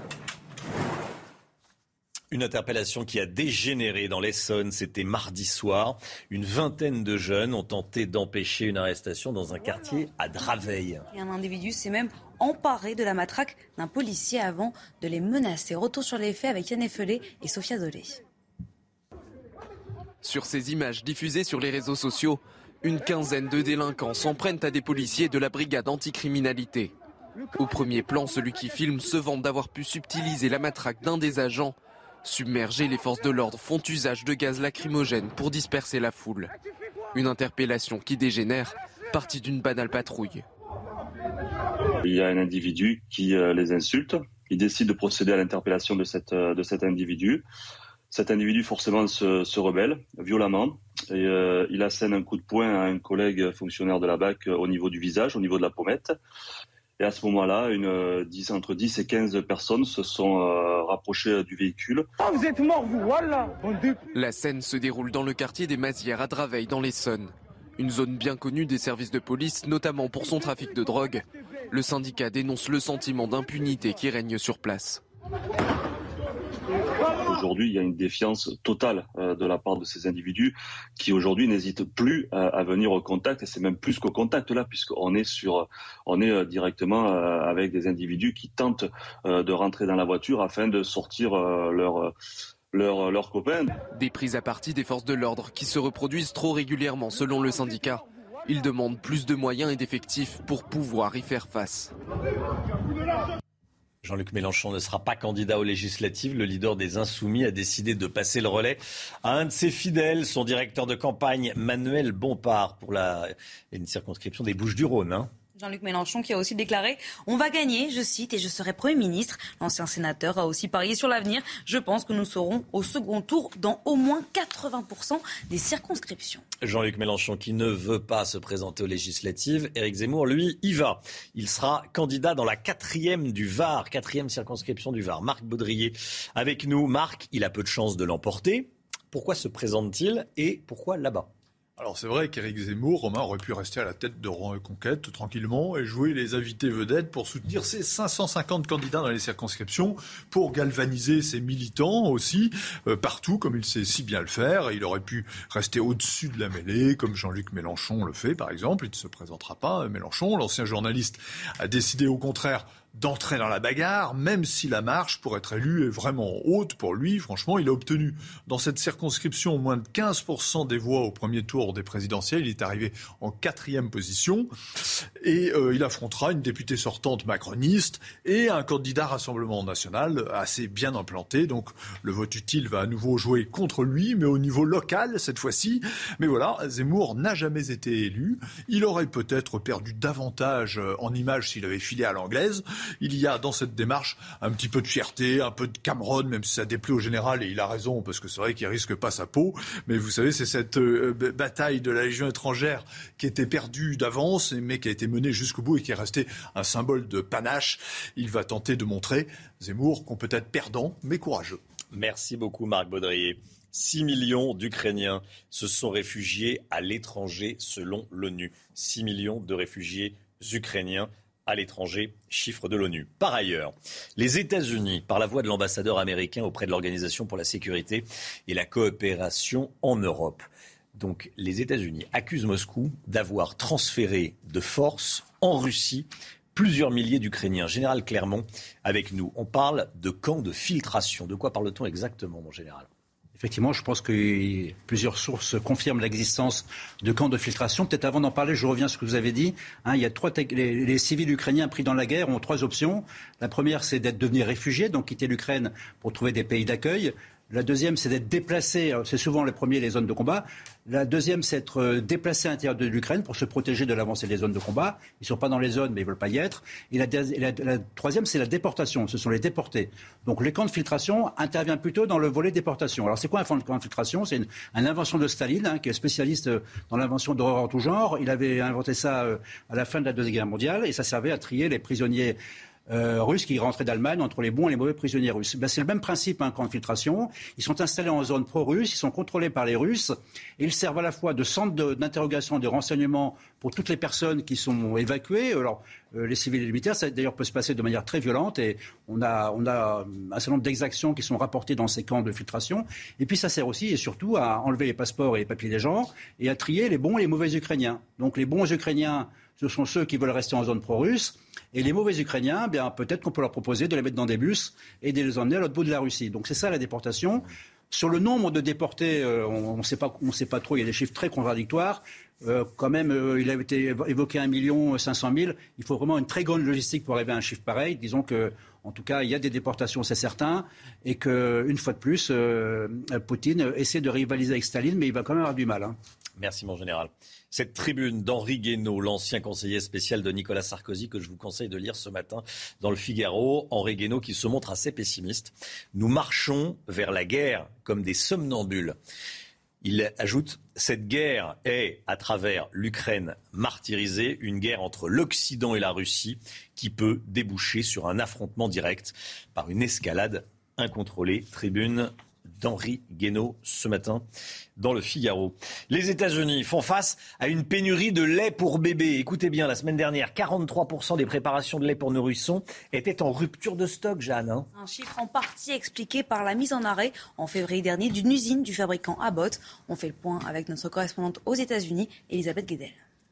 Ça paraît incroyable aux États-Unis, mais ça devient de plus en plus difficile de trouver du lait en poudre pour bébés. Il y avait déjà des problèmes d'approvisionnement Durant la pandémie, certains ingrédients euh, venant de Chine ont manqué, problème d'approvisionnement. Les prix ont commencé à flamber, ce qui a poussé les Américains à faire des stocks par peur euh, que ces boîtes de lait en poudre deviennent encore plus chères. Là encore, la production n'a pas suivi la forte demande et puis il y a eu un problème sanitaire. C'était au mois de février, une vague d'intoxication euh, de nourrissons. Deux bébés sont même décédés. Une usine du Michigan a été mise en cause. Une usine du groupe Abbott qui produit notamment le lait Similac, c'est le, lait préféré euh, de millions euh, d'Américains. Eh cette usine a été mise à l'arrêt. Elle n'a toujours pas euh, repris sa production, peut-être dans deux semaines, mais le temps que ça arrive dans les rayons, évidemment, ça va prendre beaucoup plus de temps. Les enjeux deviennent politiques puisque l'opposition critique le gouvernement Biden, la Maison-Blanche, qui a promis de tout faire pour aider ces millions de parents américains qui cherchent tout simplement à nourrir leurs nourrissons. C'est aujourd'hui euh, le vendredi 13. Et oui, vous êtes nombreux à tenter votre chance au loto. Euh, une journée euh, d'intense activité chez les buralistes. Tiens, si vous gagnez au loto, quelle serait la première chose que vous feriez? On vous a posé la question. Comme tous les matins, vous savez, vous avez la parole sur CNews. Écoutez, c'est votre avis. Avec 13 millions d'euros, je m'achèterais une belle maison. Je mettrais toute ma famille en sécurité financière et euh, ensuite je placerai euh, pour des causes. Euh, une grosse maison et faire des cadeaux à toute ma famille, à, mes parents surtout. Je pense que je partirai en vacances et j'en profiterai pour investir aussi avec, avec l'argent et puis acheter une maison à mes parents. Je partirai en vacances de manière indéterminée. Ah oui, ça, le concept des vacances à durée indéterminée, euh, bon, c'est euh, c'est pas mal. D'où viennent les origines du vendredi 13 Pourquoi est-ce qu'on dit que ça, ça porte chance Ou malchance d'ailleurs, c'est plutôt malchance à la base? Euh, éclairage de notre journaliste Marc Menant, journaliste historien, on le présente plus Marc. Cette histoire du 13, elle commence par le 12, c'est-à-dire chez les Grecs. La grande harmonie, ce sont les douze divinités, les douze signes du zodiaque, les douze heures du jour, les douze heures de la nuit. Et quand, tac, il y a un élément en plus, c'est la brisure et c'est le 13. Donc mauvais signe, puisque l'on n'est plus dans cet accord du monde planétaire. Après, il y a un autre élément, c'est la Bible, forcément. Et dans la Bible, que découvre-t-on? Adam et Ève. Quel jour ils ont croqué la pomme? Il semblerait que ce soit le treizième jour. Oh là là, c'est fatal. Enfin, toujours, quand on regarde l'histoire de la religion, il y a la scène, le Christ. Les douze apôtres, on est là, non pas dans un moment de bombance, mais dans un moment d'intimité, autour de la table, et le Christ qui dit, l'un de vous va me trahir. Et qui le trahit? C'est Judas. Ils étaient douze apôtres, il est le treizième. La conclusion, le treize porte malheur. On pourrait comme ça grignoter ici et là les éléments, mais quand on cherche à forcer le trait, par exemple, on dit mais Philippe le Bel fait arrêter un vendredi 13, il fait arrêter les Templiers. Ça montre bien que c'est un jour fatidique, sauf que c'est lui qui le décide. Et le vendredi, c'est aussi, si on revient à la tradition gréco-romaine, c'est le jour de l'amour, le jour d'Aphrodite. Donc là, c'est plutôt bien. Vous avez très envie que j'aille plus loin? Je reviendrai si vous le souhaitez, mon cher Romain. Très volontiers, évidemment, Marc Menant, bien sûr. Euh, c'est vrai que ce vendredi 13, le loto, c'est toujours, ça alimente les conversations. Qu'est-ce que tu ferais si tu gagnais on, écoutait Marc, on en parlait également. Qu'est-ce que vous feriez, Marc Baudrier, si vous gagnez le, super loto, la, la super loterie? C'est une machine à rêve, hein, c'est vrai. C'est ce loto. Non, moi je rembourserai quelques dettes, je crois. garderai peut-être un petit peu quand même pour parler mauvais jours, mais voilà, j'ai tout ce qu'il faut. Le bon sens, euh, voilà, une gestion de bon père de famille. tiens, peut-être. Pardon, ah, vous achèteriez des terres. Euh, Agnès Verdier-Molinier, qu'est-ce que vous feriez, tiens Moi, ça m'est difficile de me projeter parce que vraiment, je joue pas. Je me méfie plutôt de l'argent facile, vous voyez ah oui, hein, Je, me dis, attention, l'argent facile, comme ça, c'est, ça fait penser un peu à l'argent magique de l'État. Ah, oui, on va, en parler dans, dans un instant, euh, bien sûr. C'est vrai que ah, quand on achète un ticket de loto, en fait, on achète le droit à rêver. C'est-à-dire qu'on l'achète le jeudi, le tirage a lieu le samedi, pendant 48 heures. On peut imaginer que, euh, oui, ça peut nous tomber dessus. Voilà, bon. Les origines du vendredi 13, on les a vues avec Marc Menant. Allez, euh, Agnès, une nouvelle loi, pouvoir d'achat est en préparation. L'argent magique, vous en parlez à l'instant, il va en être question une nouvelle loi euh, pouvoir d'achat en préparation avec l'inflation. Est-ce qu'on est parti pour un nouveau cycle de quoi qu'il en coûte qui ne dit pas son nom, Agnès? Effectivement, Romain, on va pouvoir faire marcher un peu nos, calculettes là, avec toutes ces annonces euh, de loi pouvoir d'achat. Et selon nos estimations de la Fondation IFRAP, on devrait être dans les 15 milliards d'euros. Hein, c'est pas rien. C'est peut-être la dernière goutte du quoi qu'il en coûte avant euh, le rappel des, troupes. Hein. Et puis, c'est vrai qu'on avait déjà 26 euh, milliards qui avaient été annoncés hein, sur le pouvoir d'achat depuis les derniers mois. on s'en souvient. Bref, c'est de l'ordre de 40 milliards qui vont euh, être dépensés hein, sur toutes ces questions euh, d'inflation, c'est gigantesque, alors qu'on avait déjà un déficit prévu à, à plus de 100 milliards d'euros. Alors, quelles sont ces mesures? Bah, les mesures, hein, on les connaît un peu. Hein, euh, et puis c'est la suite de ce qui a déjà été annoncé. C'était le blocage des prix de l'électricité, du gaz, l'indemnité inflation, la remise de 18 centimes d'euros. Alors tout ça, si on imagine que tout ça s'est prolongé avec le bouclier tarifaire sur les prix de l'énergie, euh, eh bien ça, coûte déjà plus de 6 milliards. Et puis alors si on rajoute ce qui a été annoncé, c'est-à-dire le chèque alimentaire, hein, le chèque alimentaire de 50 euros par mois euh, pour 8 millions de personnes, la revalorisation de, de l'allocation adulte handicapé, mais aussi la réindexation euh, des pensions, bah là, on, est, voit euh, pleuvoir euh, les, milliards. Et puis, il y a aussi la, réévaluation du point d'indice des fonctionnaires, hein, qu'on peut évaluer peut-être à, à 3-4 milliards d'euros d'ici la fin de l'année. Toutes ces dépenses, elles sont financées comment? Bah, c'est déjà une très très bonne question. Et finalement je me rends compte que beaucoup beaucoup de Français commencent à se la poser. Quels impôts vont nous tomber dessus? Alors on s'en souvient hein, pendant la dernière crise les subprimes euh, Nicolas Sarkozy à la fin de son quinquennat avait énormément augmenté les impôts. Comment il avait fait? Il avait supprimé des niches fiscales hein, et donc en fait en supprimant des niches il avait augmenté euh, l'impôt. Là on peut imaginer plein de choses. Par exemple le report de la suppression de la dernière tranche de taxe d'habitation euh, qui peut-être pourrait être compensé par une taxe exceptionnelle pour euh, calmer le, Conseil constitutionnel en disant bah oui, on fait quand même la suppression de la dernière tranche de la taxe d'habitation, mais on fait une petite taxe à côté. Certains évoquent aussi une taxe sur l'épargne des Français, une taxe sur l'épargne. Oui, là, Romain, c'est quelque chose qui hmm. paraît un peu euh, étrange, mais qui pourrait peut-être euh, nous arriver. Pourquoi? Parce qu'il y a deux ans, hein, il y avait un député centriste euh, qui avait proposé de taxer ce qu'il appelait la fortune improductive, hein, c'est-à-dire en fait tout ce qui est assurance vie, et les Français aiment beaucoup l'assurance vie. Puis il y avait un amendement qui avait été déposé pour taxer à 0,5% les contrats d'assurance vie de plus de 30 000 euros. Ça aurait permis de rapporter 9 milliards d'euros. À l'époque, c'était l'estimation qui avait été faite. N'oublions pas qu'en 2013, le FMI nous disait qu'une taxe de 10% sur les ménages qui avaient une épargne positive euh, était pas mal pour réduire les dettes euh, des États euh, très endettés. et donc, ne nous leurrons pas, hein, toutes ces nouvelles dépenses, ben, ça va amener à un moment de la pression fiscale. La pression fiscale, de toute façon, elle est déjà là parce que l'inflation permet de faire rentrer énormément les recettes dans les caisses publiques. mais on est certain que plus on aura de l'inventivité en termes de dépenses, plus on aura de l'inventivité fiscale et que on se souvient aussi qu'il y a une taxe exceptionnelle qui avait été instaurée euh, pour 2012, 3 et 4% sur les revenus de plus de 250 000 et plus de 500 000 euros. Ben, cette taxe exceptionnelle, elle devait durer un an ou deux, elle est toujours là. Donc la difficulté, c'est que quand il y a aussi des taxes exceptionnelles pour financer euh, des dépenses exceptionnelles, souvent les taxes exceptionnelles restent. Bah Donc attention, derrière les dépenses supplémentaires, ben, il y a forcément des impôts supplémentaires. Agnès Verdier-Molinier, merci beaucoup Agnès. 7h47, Jeanne Cancard, le point info. En Ukraine, les forces russes sont accusées de crimes de guerre dans la région de Kharkiv par les autorités ukrainiennes. Elles sont soupçonnées d'avoir tiré au char sur une maison dans un village près de la ville dans l'est du pays. Une attaque qui a tué plusieurs civils. En Corée du Nord, alors que les autorités sanitaires ont annoncé hier le tout premier mort du Covid et un confinement, près de 200 000 personnes fiévreuses sont actuellement soignées. Le pays avait été l'un des premiers à fermer ses frontières en janvier 2020 après l'apparition du virus en Chine. Aux États-Unis, les habitants évaluent les premiers dégâts après un incendie qui a ravagé une vingtaine de maisons de luxe. Cela s'est passé dans un quartier huppé de Los Angeles. L'incendie a brûlé environ 80 hectares, forçant des centaines de résidents à évacuer leur domicile.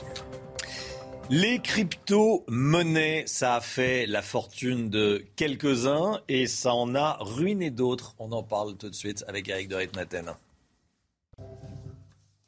Eric de Ritmaten, on parle des crypto-monnaies. L'une d'elles vient de ruiner ses propriétaires, ses détenteurs.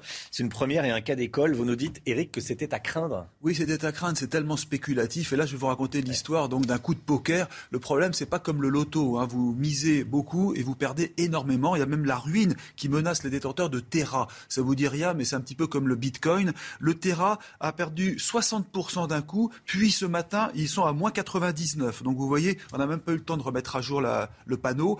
Euh, alors hier, les intervenants ont injecté euh, pour, essayer de sauver cette monnaie euh, un milliard et demi, mais ça n'a servi à rien, à fond perdu. Euh, la monnaie, donc, du coup, est arrêtée officiellement depuis ce matin, ce qu'on peut apprendre donc sur Twitter. Il faut voir que cette monnaie était calée sur le dollar. C'est-à-dire, vous savez, c'est un peu un rêve. On dit, si vous achetez cette monnaie, vous êtes sûr qu'il n'y aura aucune inflation. Bah, c'est raté. Finalement, on se rend compte que l'euro et le dollar, ça tient le coup, mais les monnaies virtuelles craquent complètement. Même d'ailleurs, le Bitcoin a perdu. Il était à 60, il était à un moment à 67 000 dollars au plus haut à la fin de l'année dernière. Il est tombé à 26. Il a un peu remonté. Là, il est à 30 000 dollars actuellement. Mais tout ça pour vous dire que ces petits mmh. jetons virtuels, c'est hyper spéculatif et c'est quand même hyper risqué. J'ai en tête cette phrase de Xavier Niel qui a dit Je connais une seule personne qui a gagné de l'argent avec les crypto-monnaies, c'est celle qui a créé la crypto-monnaie. Bah, il est furieux parce que vous savez qu'il avait investi dans Facebook, qui avait mmh. créé sa propre monnaie, hein, Facebook. Hein, C'était Libra, après c'est devenu Diem, et tout ça s'est arrêté net. Je termine par un point. Est-ce qu'il faut mieux protéger les épargnants, Eric? C'est ça la question qu'on se pose. Vous avez raison de poser la question parce qu'il y a un pays dans le monde qui a reconnu cette monnaie officielle, c'est le Salvador. Ils étaient ravis, ça faisait moderne. Il y a même une plage qui s'appelle Bitcoin Beach. Le problème ce matin, je peux vous dire, ils se réveillent avec la gueule de bois parce que l'économie est complètement en péril. Et un point, vous avez raison, est-ce qu'il faut protéger les épargnants? Je regardais en France, euh, selon KPMG, vous avez 8% des épargnants qui ont des bitcoins ou des monnaies virtuelles. 8%, ça fait 2 millions de Français. Ça n'est pas rien. Ceux qui disent, ah oui, mais ça ne concerne pas grand monde, non, c'est faux. 2 millions de personnes. Pour vous donner un comparatif, 7% euh, des Français ont des actions en bourse. Donc vraiment, je vais vous dire, la meilleure manière de gagner de l'argent, c'est peut-être encore de jouer au loto. Ou de travailler. non, le moyen le plus sûr pour gagner de l'argent, c'est pas de gagner, c'est pas de jouer au loto, c'est de travailler. Vous avez de se lever le matin, ce truc un peu euh, fou, mais euh, Eric, une fois raison, vous faites bien des bêtises. se lève le matin. Ça arrive à des gens bien. Vous savez, on se lève le matin, voilà, on se brosse les dents, on passe sous la douche et après on va travailler. Allez, plus sérieusement, Michel Fugain a eu 80 ans hier. C'est l'instant musique. Je crois qu'il y a une petite pub avant. Michel Fugain qui a fêté ses 80 ans hier sur la scène de Bobino, euh, son anniversaire avec euh, tous ses musiciens et évidemment le public qui l'adore, on l'adore également. Euh, vous allez le voir, Michel Fugain qui est toujours en forme et on écoute Fait comme l'oiseau.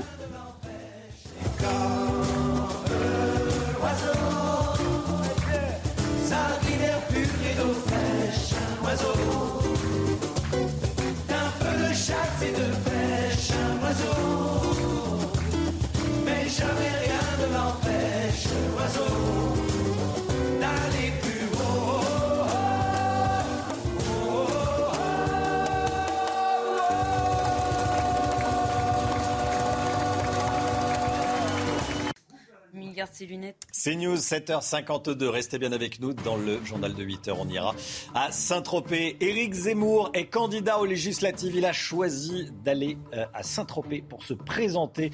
Gauthier Lebret dans le Var dans un instant. À tout de suite, Gauthier.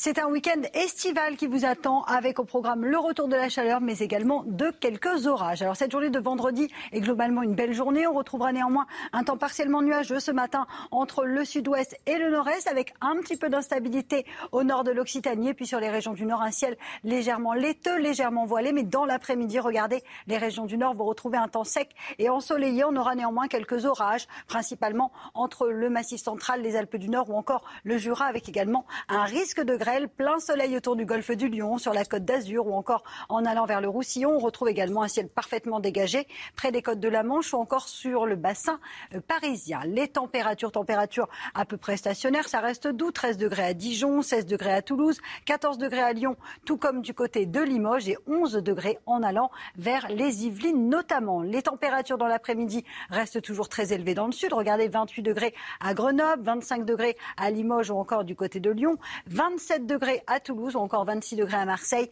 Sur les régions du Nord, on gagne quelques degrés par rapport à hier avec 23 degrés à Paris, 21 degrés à Lille et 22 degrés sous le soleil de Rennes. La suite du programme, de bonnes conditions météo tout au long de votre week-end avec néanmoins un temps un petit peu plus instable puisque forcément avec le retour de la chaleur, eh bien, on aura localement quelques petits orages entre le sud-ouest et le nord-est ainsi qu'en montagne avec des températures donc estivales ce week-end mais également tout au long de la semaine prochaine.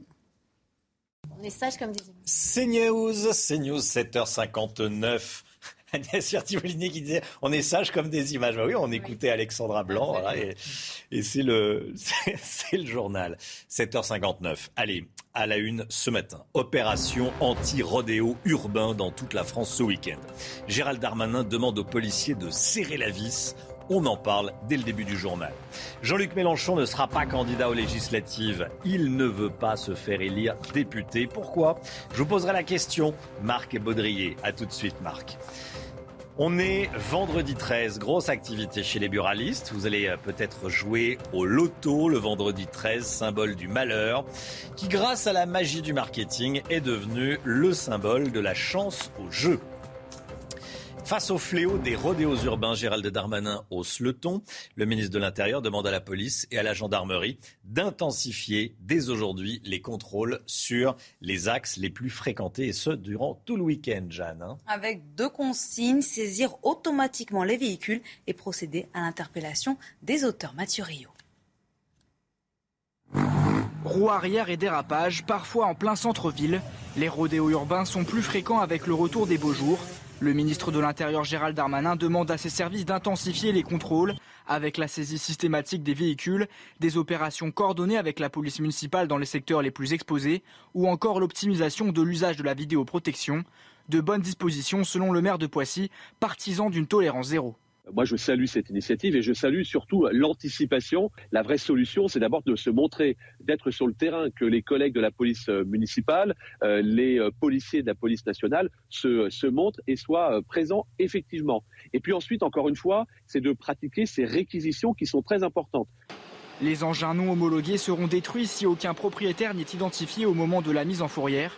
Une législation pas assez sévère selon ce maire en région lyonnaise qui a fait de la lutte contre les rodéos urbains une priorité. La destruction, moi je pense qu'elle doit être systématique. Une moto de cross, elle est faite pour être sur un terrain de cross. Un trottoir, une rue ou une route n'est pas un terrain de cross. Ces engins sont dangereux, sont des engins euh, de course, de compétition, qui n'ont strictement rien à faire sur la voie publique. Gérald Darmanin a fixé un objectif de 700 opérations contre les rodéos urbains ce week-end. Pot de départ hier soir à Matignon. Jean Castex a reçu l'ensemble de son gouvernement, Jeanne. hein. Oui, puisque le Premier ministre devrait démissionner dans les prochains jours. Et pour cette soirée, il a même reçu un cadeau, un maillot de rugby. On sait que c'est un fan avec les autographes de chaque ministre. Et il faut savoir que selon nos informations, le nom du prochain Premier ministre, lui, devrait être dévoilé lundi prochain. Jean-Luc Mélenchon ne sera pas candidat aux législatives. Le leader des Insoumis a décidé de passer le relais à un fidèle, son directeur de, campagne, Manuel Bompard, dans les Bouches-du-Rhône. Marc Baudrier, pourquoi Jean-Luc Mélenchon ne se présente-t-il pas aux législatives? 45 ans de carrière, euh, Jean-Luc Mélenchon, 70 ans, euh, 71 ans en août. Euh, il est, il paraît fringant euh, quand il est sur ses estrades euh, et on- il n'a pas perdu sa voix, c'est le moins qu'on puisse dire. Mais il est, il, dit- il le dit en tout cas, je suis fatigué et euh, une- un mandat de député, bah, c'est pas mal de boulot. Hein, c'est de de- beaucoup de présence à l'Assemblée nationale, du travail en commission parlementaire.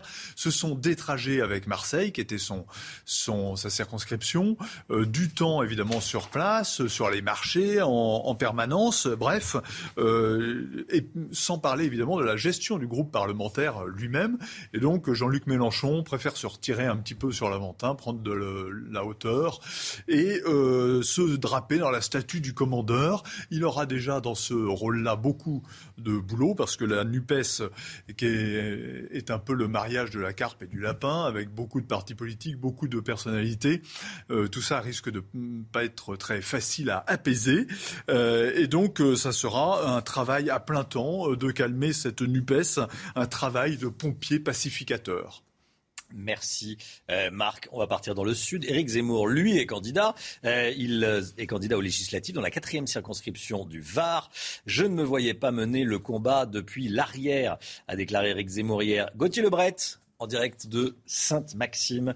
Bonjour Gauthier, rebonjour. Éric Zemmour s'est officiellement lancé dans la bataille. Il va sur le terrain dès ce matin. hein.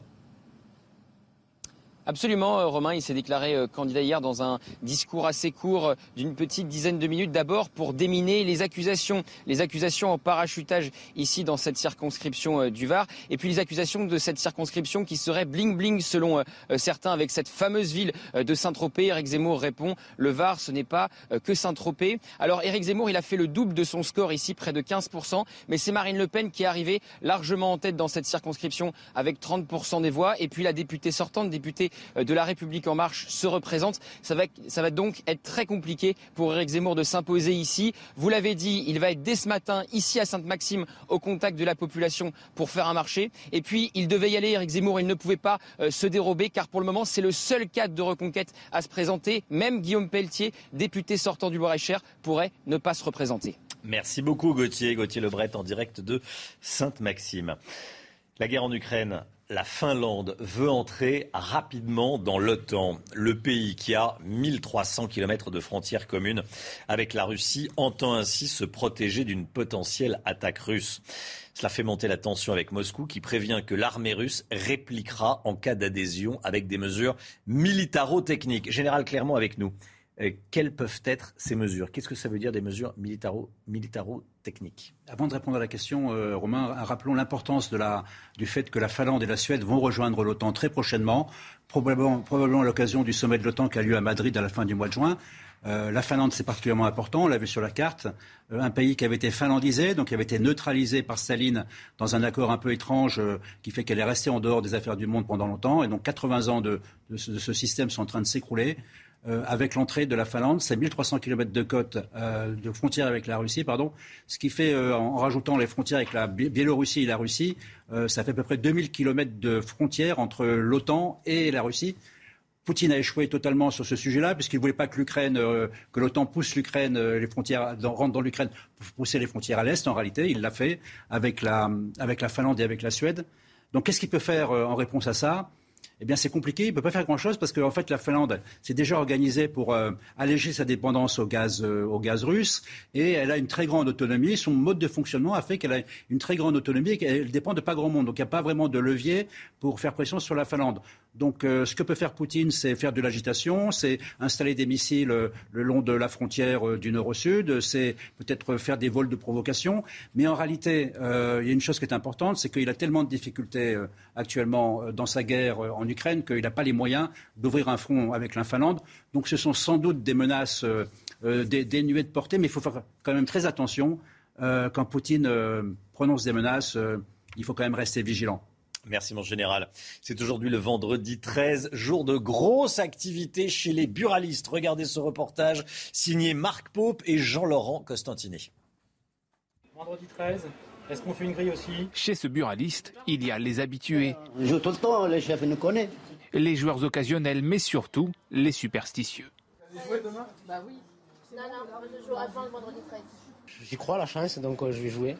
Pour le seul vendredi 13 de l'année, la Française des Jeux a une nouvelle fois mis les petits plats dans les grands, même si pour beaucoup, c'est un jour comme les autres. Je suis pas du tout superstitieuse. Je gagne jamais, donc euh, ça sert à rien. non, j'y crois pas, moi. Ce que je veux, c'est gagner.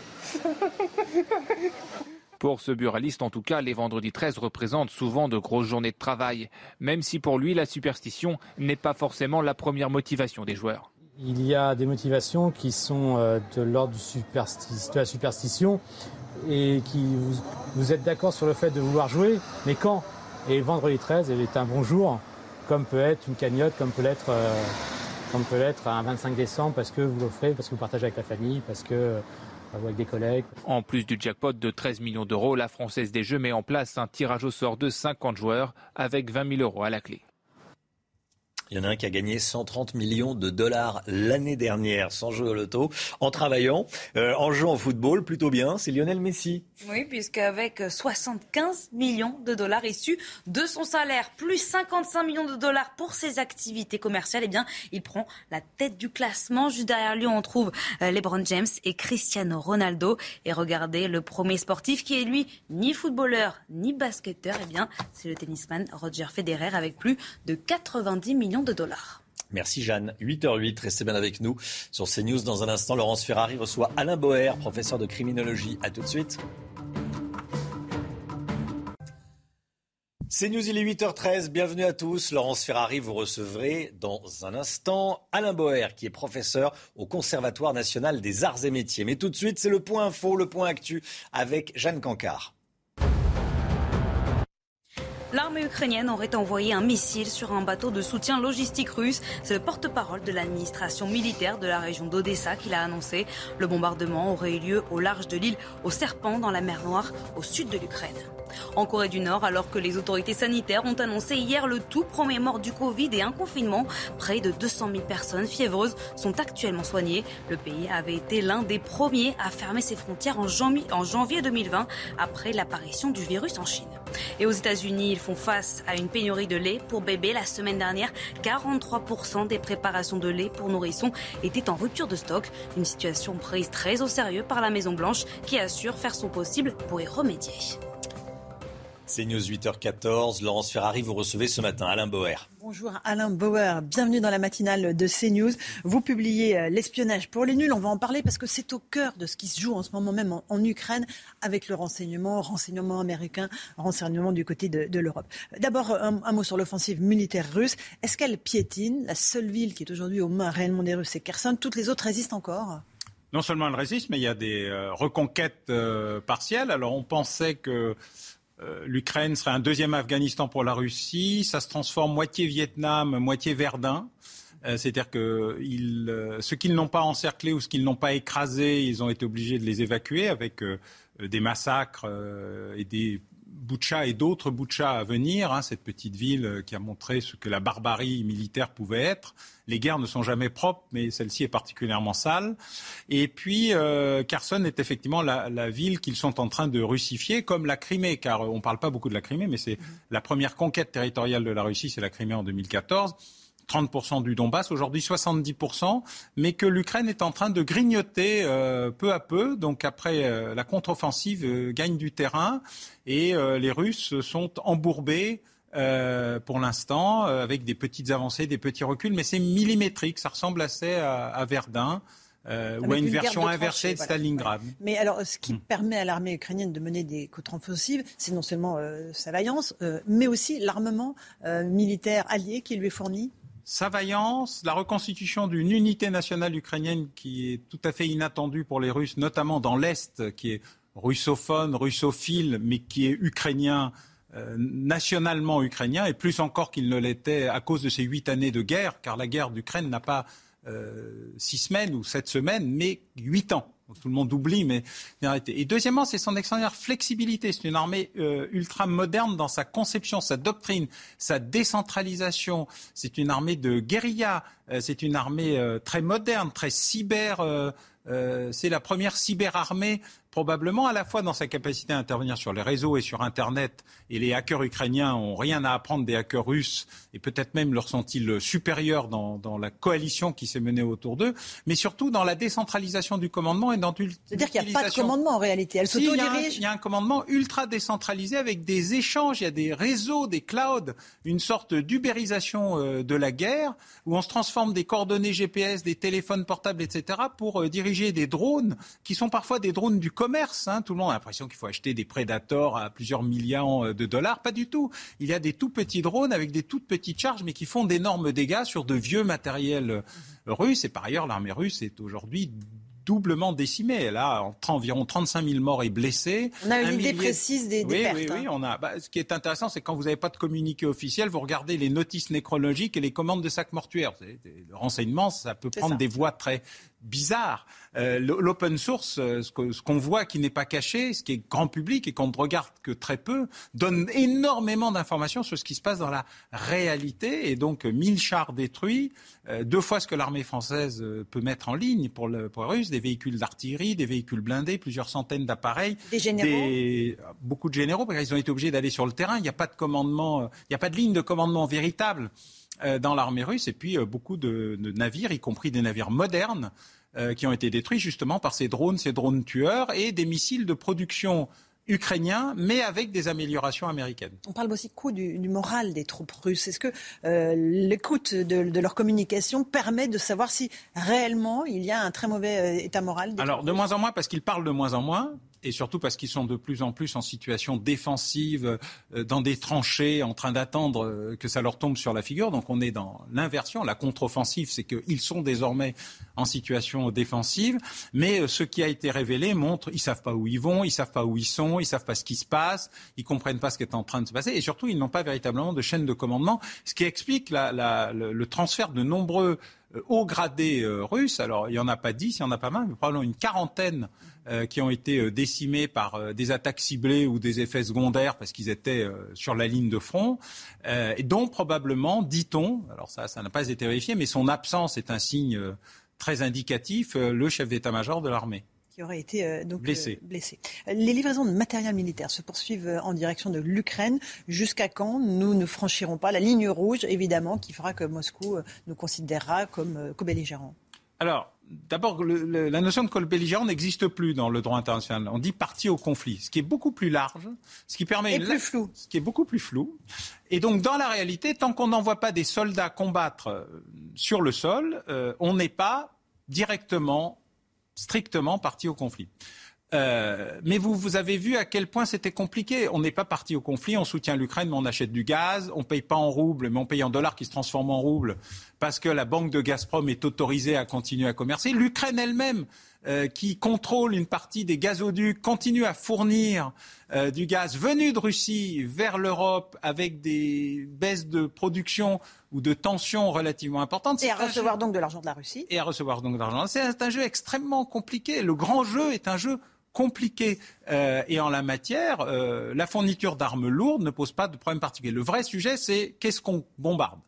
Si c'est la reconquête du Donbass, c'est la vie, c'est la guerre, c'est un sujet. La Crimée, c'est interdit. Vous noterez d'ailleurs que si la Crimée envoie des missiles sur l'Ukraine de temps en temps, vers Odessa notamment, il n'y a aucune contre-offensive ukrainienne vers la Crimée.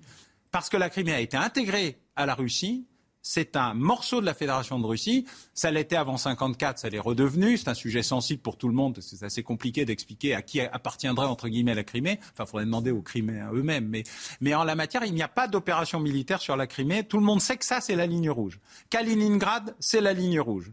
Le Donbass, espace ouvert, on peut se faire la guerre jusqu'à un certain point. Euh, et puis il y a les autres morceaux, la Moldavie, enfin La le- Transnistrie. la Transnistrie et puis l'Abkhazie euh, euh, en Géorgie, qui sont des éléments qui ont été reconquis par les Russes ou séparés de leur territoire officiel, et où chaque fois on a des signaux de la Russie sur euh, euh, très très rouge, pas bien, euh, orange, faut pas attention, vert. Et là, vous voyez, la Finlande, par exemple, c'est un non-sujet. La Pour- Finlande et la Suède qui voilà. envisagent que- d'adhérer à l'OTAN. Exactement. Parce que dans la Finlande, il y a déjà une partie de la Finlande qui est occupée par la Russie, qui s'appelle la Carélie, et qui est déjà sa propre zone tampon, mais qu'elle a déjà intégrée. Donc cette récupération de ce morceau finlandais serait une atteinte. Kaliningrad, euh, c'est la guerre nucléaire. Le reste, ça dépend, faut voir, ça évolue, car la stratégie militaire, ça évolue au jour le jour. Tout le monde a l'impression que les analystes, euh, les commentateurs, les, les techniciens, les militaires changent d'avis tous les jours. Pas du tout. Nous commentons une guerre qui change tous les jours. Alors on peut se tromper, on peut sous-estimer la volonté euh, de la Russie, mais en fait c'est elle qui change tous les jours en fonction d'objectifs de guerre qui ne sont plus ce qu'ils étaient, de réalités du terrain qui sont contraires à ce que, au plan qui avait été imaginé, qui est un très joli plan sur le papier et qui où rien n'a fonctionné, et rien ne fonctionne dans la stratégie russe depuis le début de, de cette guerre. Et c'est une partie du problème que nous avons pour expliciter ce qui se produit. Le conflit s'annonce pour être long, vous nous le confirmez. Très long. À la fin, qui gagne? Personne. La Russie ne peut pas perdre euh, et elle ne peut pas gagner. Et donc le problème, c'est guerre froide, paix chaude, paix brûlante, euh, dispositif de guérilla permanent avec des points de fixation, euh, un petit mouvement en Transnistrie, un petit mouvement en Abkhazie, euh, une explosion ici, une grande manifestation en Moldavie pour montrer que quand même il ne faut pas rigoler, etc. etc. C'est un sujet où pendant 10 à 20 ans, euh, et quel que soit le 10 à 20 leader du Kremlin, puisqu'ils sont tous d'accord sur cette ligne-là. Euh, le président Poutine, le patron du Conseil de sécurité nationale, Patrouchev, toute l'élite euh, russe. Et d'ailleurs, ce que Poutine dit lui-même, dit ça me permet d'épurer la Russie. Tous les éléments dissidents, tous ceux qui sont pas d'accord avec nous, les libéraux, euh, les mous, les occidentalisés, partez. Allez, partez. Même les oligarques? Tout, tout le monde, foutez le camp. Il a plus, on n'a plus besoin de vous. Euh, dans la réalité, nous voulons une Russie pure, euh, slavo-orthodoxo-russe, impériale, dans une logique impériale au sens de l'organisation du système. Et le fait que Poutine s'en aille ou ne s'en aille pas, qu'il meure ou qu'il ne meure pas, qu'il disparaisse pas, ne changera rien à la politique impériale de la Russie. C'est une politique obsessionnelle. C'est un processus obsessionnel qui est là depuis très longtemps, euh, qui se réfère à Catherine II, Pierre le Grand, qui s'est recréé un, un narratif formidable. Euh, sur le sujet, et donc euh, ça ne changera rien. Donc nous sommes dans un processus long, lent, compliqué, de haute intensité pour ce qui est de ce que nous vivons, et de longue intensité pour ce que nous allons vivre. Poutine peut mener cet effort sur la durée sans recourir à la loi martiale et à la mobilisation euh, euh, et la mise de son économie en, en guerre? Son économie est une économie de guerre. Il a la chance d'avoir une gouverneure de banque centrale absolument formidable qui vient de sauver pendant euh, quasiment deux mois euh, le rouble, l'économie russe, etc., mais qui elle-même, dans un communiqué officiel la semaine dernière, d'abord elle a voulu partir, a dit écoutez les gars, c'est fini à la fin du mois. Quoi. Les réserves financières, euh, le poids, euh, l'effondrement de l'économie, je n'arriverai plus à tenir. C'est un communiqué de la Banque centrale de Russie. C'est pas euh, une analyse euh, de- d'espions secrets cachés dans son tiroir. Donc il y a déjà un problème, c'est que l'économie russe est en train de s'effondrer sur elle-même et qu'effectivement il faudra des mesures euh, de, de militarisation de la société et de l'économie pour passer de l'économie de guerre à la guerre économique, ce qui est un autre sujet qui implique le gaz évidemment et qui implique évidemment une conscription et un retour à la conscription massive pour retrouver des effectifs. Car aujourd'hui, il n'y a plus que 12 000 fantassins disponibles sur euh, la campagne actuelle dans le Donbass, un, un manque d'effectifs, de, de moyens mécanisés militaires, et de l'artillerie, pas mal, des missiles, un certain nombre, des munitions en baisse considérable. On est en train de ressortir les, les vieux machins qu'on avait mis de côté et qui marchent plus ou moins bien et qui sont plus ou moins précis, ce qui explique aussi une série de dérives russes. Ce ne sont pas que des barbares, il y a aussi des trucs qui tombent euh, pas là où ils devraient. Et donc tous ces éléments cumulés amènent un épuisement euh, de la Russie, mais la Russie, elle sait tenir dans l'épuisement. Stalingrad, c'est pas seulement euh, une, une, image du passé, c'est pas seulement, c'est aussi une nostalgie de la résistance russe contre tous les méchants qui sont autour. L'espionnage, euh, évidemment, l'objet de votre livre, l'espionnage pour les nuls, évidemment, est au cœur aussi de cette bagarre-là. Le renseignement américain a énormément travaillé, communique énormément. Ça, c'est assez notable. C'est très Oui. rare que la chef des renseignements américains fasse des conférences de presse et dise clairement, voilà ce que vont faire les Russes, voilà ce que nous allons Alors en fait, on a découvert un événement qui était passé inaperçu, c'est qu'en novembre 21, le patron de la CIA, qui est l'ancien ambassadeur euh, des États-Unis à Moscou, qui parle le russe parfaitement, a vu euh, Patrouchev, Nikolai Patrouchev, le patron du Conseil de sécurité euh, russe, qui est le numéro 2 du régime en fait dans la réalité aujourd'hui, et ils se sont parlé de sujets qui allaient de la cyberattaque à la suite de ce qui se passait en Afghanistan, etc. Et il semble qu'ils ne se soient pas bien compris. Euh, un peu comme quand l'ambassadrice américaine avait vu Saddam Hussein pour lui parler du Koweït. Saddam Hussein avait compris qu'il fallait le Koweït, tout le monde s'en foutait et que c'était pas grave. Il semble qu'il y a eu un- une mésentente, ouais. ce qui explique l'énervement et vraiment la, la- la poul- la pulsion très dure de l'administration Biden contre la Russie, parce que Biden s'est senti trahi par cette conversation où il y a une petite faute de traduction. Et du coup, il utilise le renseignement non pas pour apprendre des choses, mais pour annoncer de manière préventive toute une série de sujets pour soit faire en sorte qu'ils n'arrivent pas, ce qui peut marcher, je sais ce que vous allez faire, euh, soit euh, pour dire, voyez, je vous l'avais bien dit, et c'est plus comme avant où le renseignement était un instrument du mensonge et de l'enfumage. On se rappelle des armes de destruction massive de Saddam Hussein qu'on cherche toujours. Et il y a à la fois une réhabilitation du renseignement américain, surtout une mise en scène de sa capacité non seulement à, au renseignement électronique, satellitaire, les interceptions, mais au renseignement humain. Car dans les discussions euh, qui ont eu lieu au moment du sommet de Versailles notamment, euh, pour l'aide à l'Ukraine, les Américains ont révélé qu'ils avaient une source humaine. Et c'est la réhabilitation euh, de ce Des qu'est le cœur de- du renseignement. espions en chair et en os. voilà, Voilà. Ils ont leur Far West, euh, notre espion à nous qui avait révolutionné la guerre froide et impressionné Reagan, eh bien euh, aujourd'hui, euh, les Américains ont réussi ou semblent avoir réussi à avoir un espion euh, dans le tout premier cercle euh, du Kremlin ou du ministère de la Défense. On ne sait pas très bien où il est. Et puis j'espère qu'il survivra ou elle survivra à cette affaire, car évidemment c'est un risque considérable de perdre un atout. Mais ils ont utilisé cet atout pour tenter d'empêcher euh, l'invasion, pour dire à Poutine on sait tout, pour dire à tout le monde qu'il savait tout. Alors on savait tous la même chose, mais il nous manquait cet élément d'analyse qui montrait que oui, malgré tout, non seulement la privatisation de la mer d'Azov est un objectif, l'affaire du Donbass aussi, peut-être Odessa, mais l'attaque de Kiev auquel personnellement je n'ai pas cru. Je pensais que ça servirait à fixer les forces ukrainiennes pour éviter qu'elles aillent dans le sud et dans l'est. En fait, pas du tout. Il y avait une pulsion irrésistible, mais liée à une tentative d'assassinat de Zelensky qui a échoué grâce aux Américains, euh, une opération de corruption d'une partie du renseignement et de la sécurité ukrainienne. Vous noterez que, même si ça s'est pas beaucoup vu, une partie de la direction de service sécurité ukrainien a été virée dans les deux jours qui ont suivi euh, l'opération, car tout le monde savait qu'ils étaient et corrompus et mis en cause.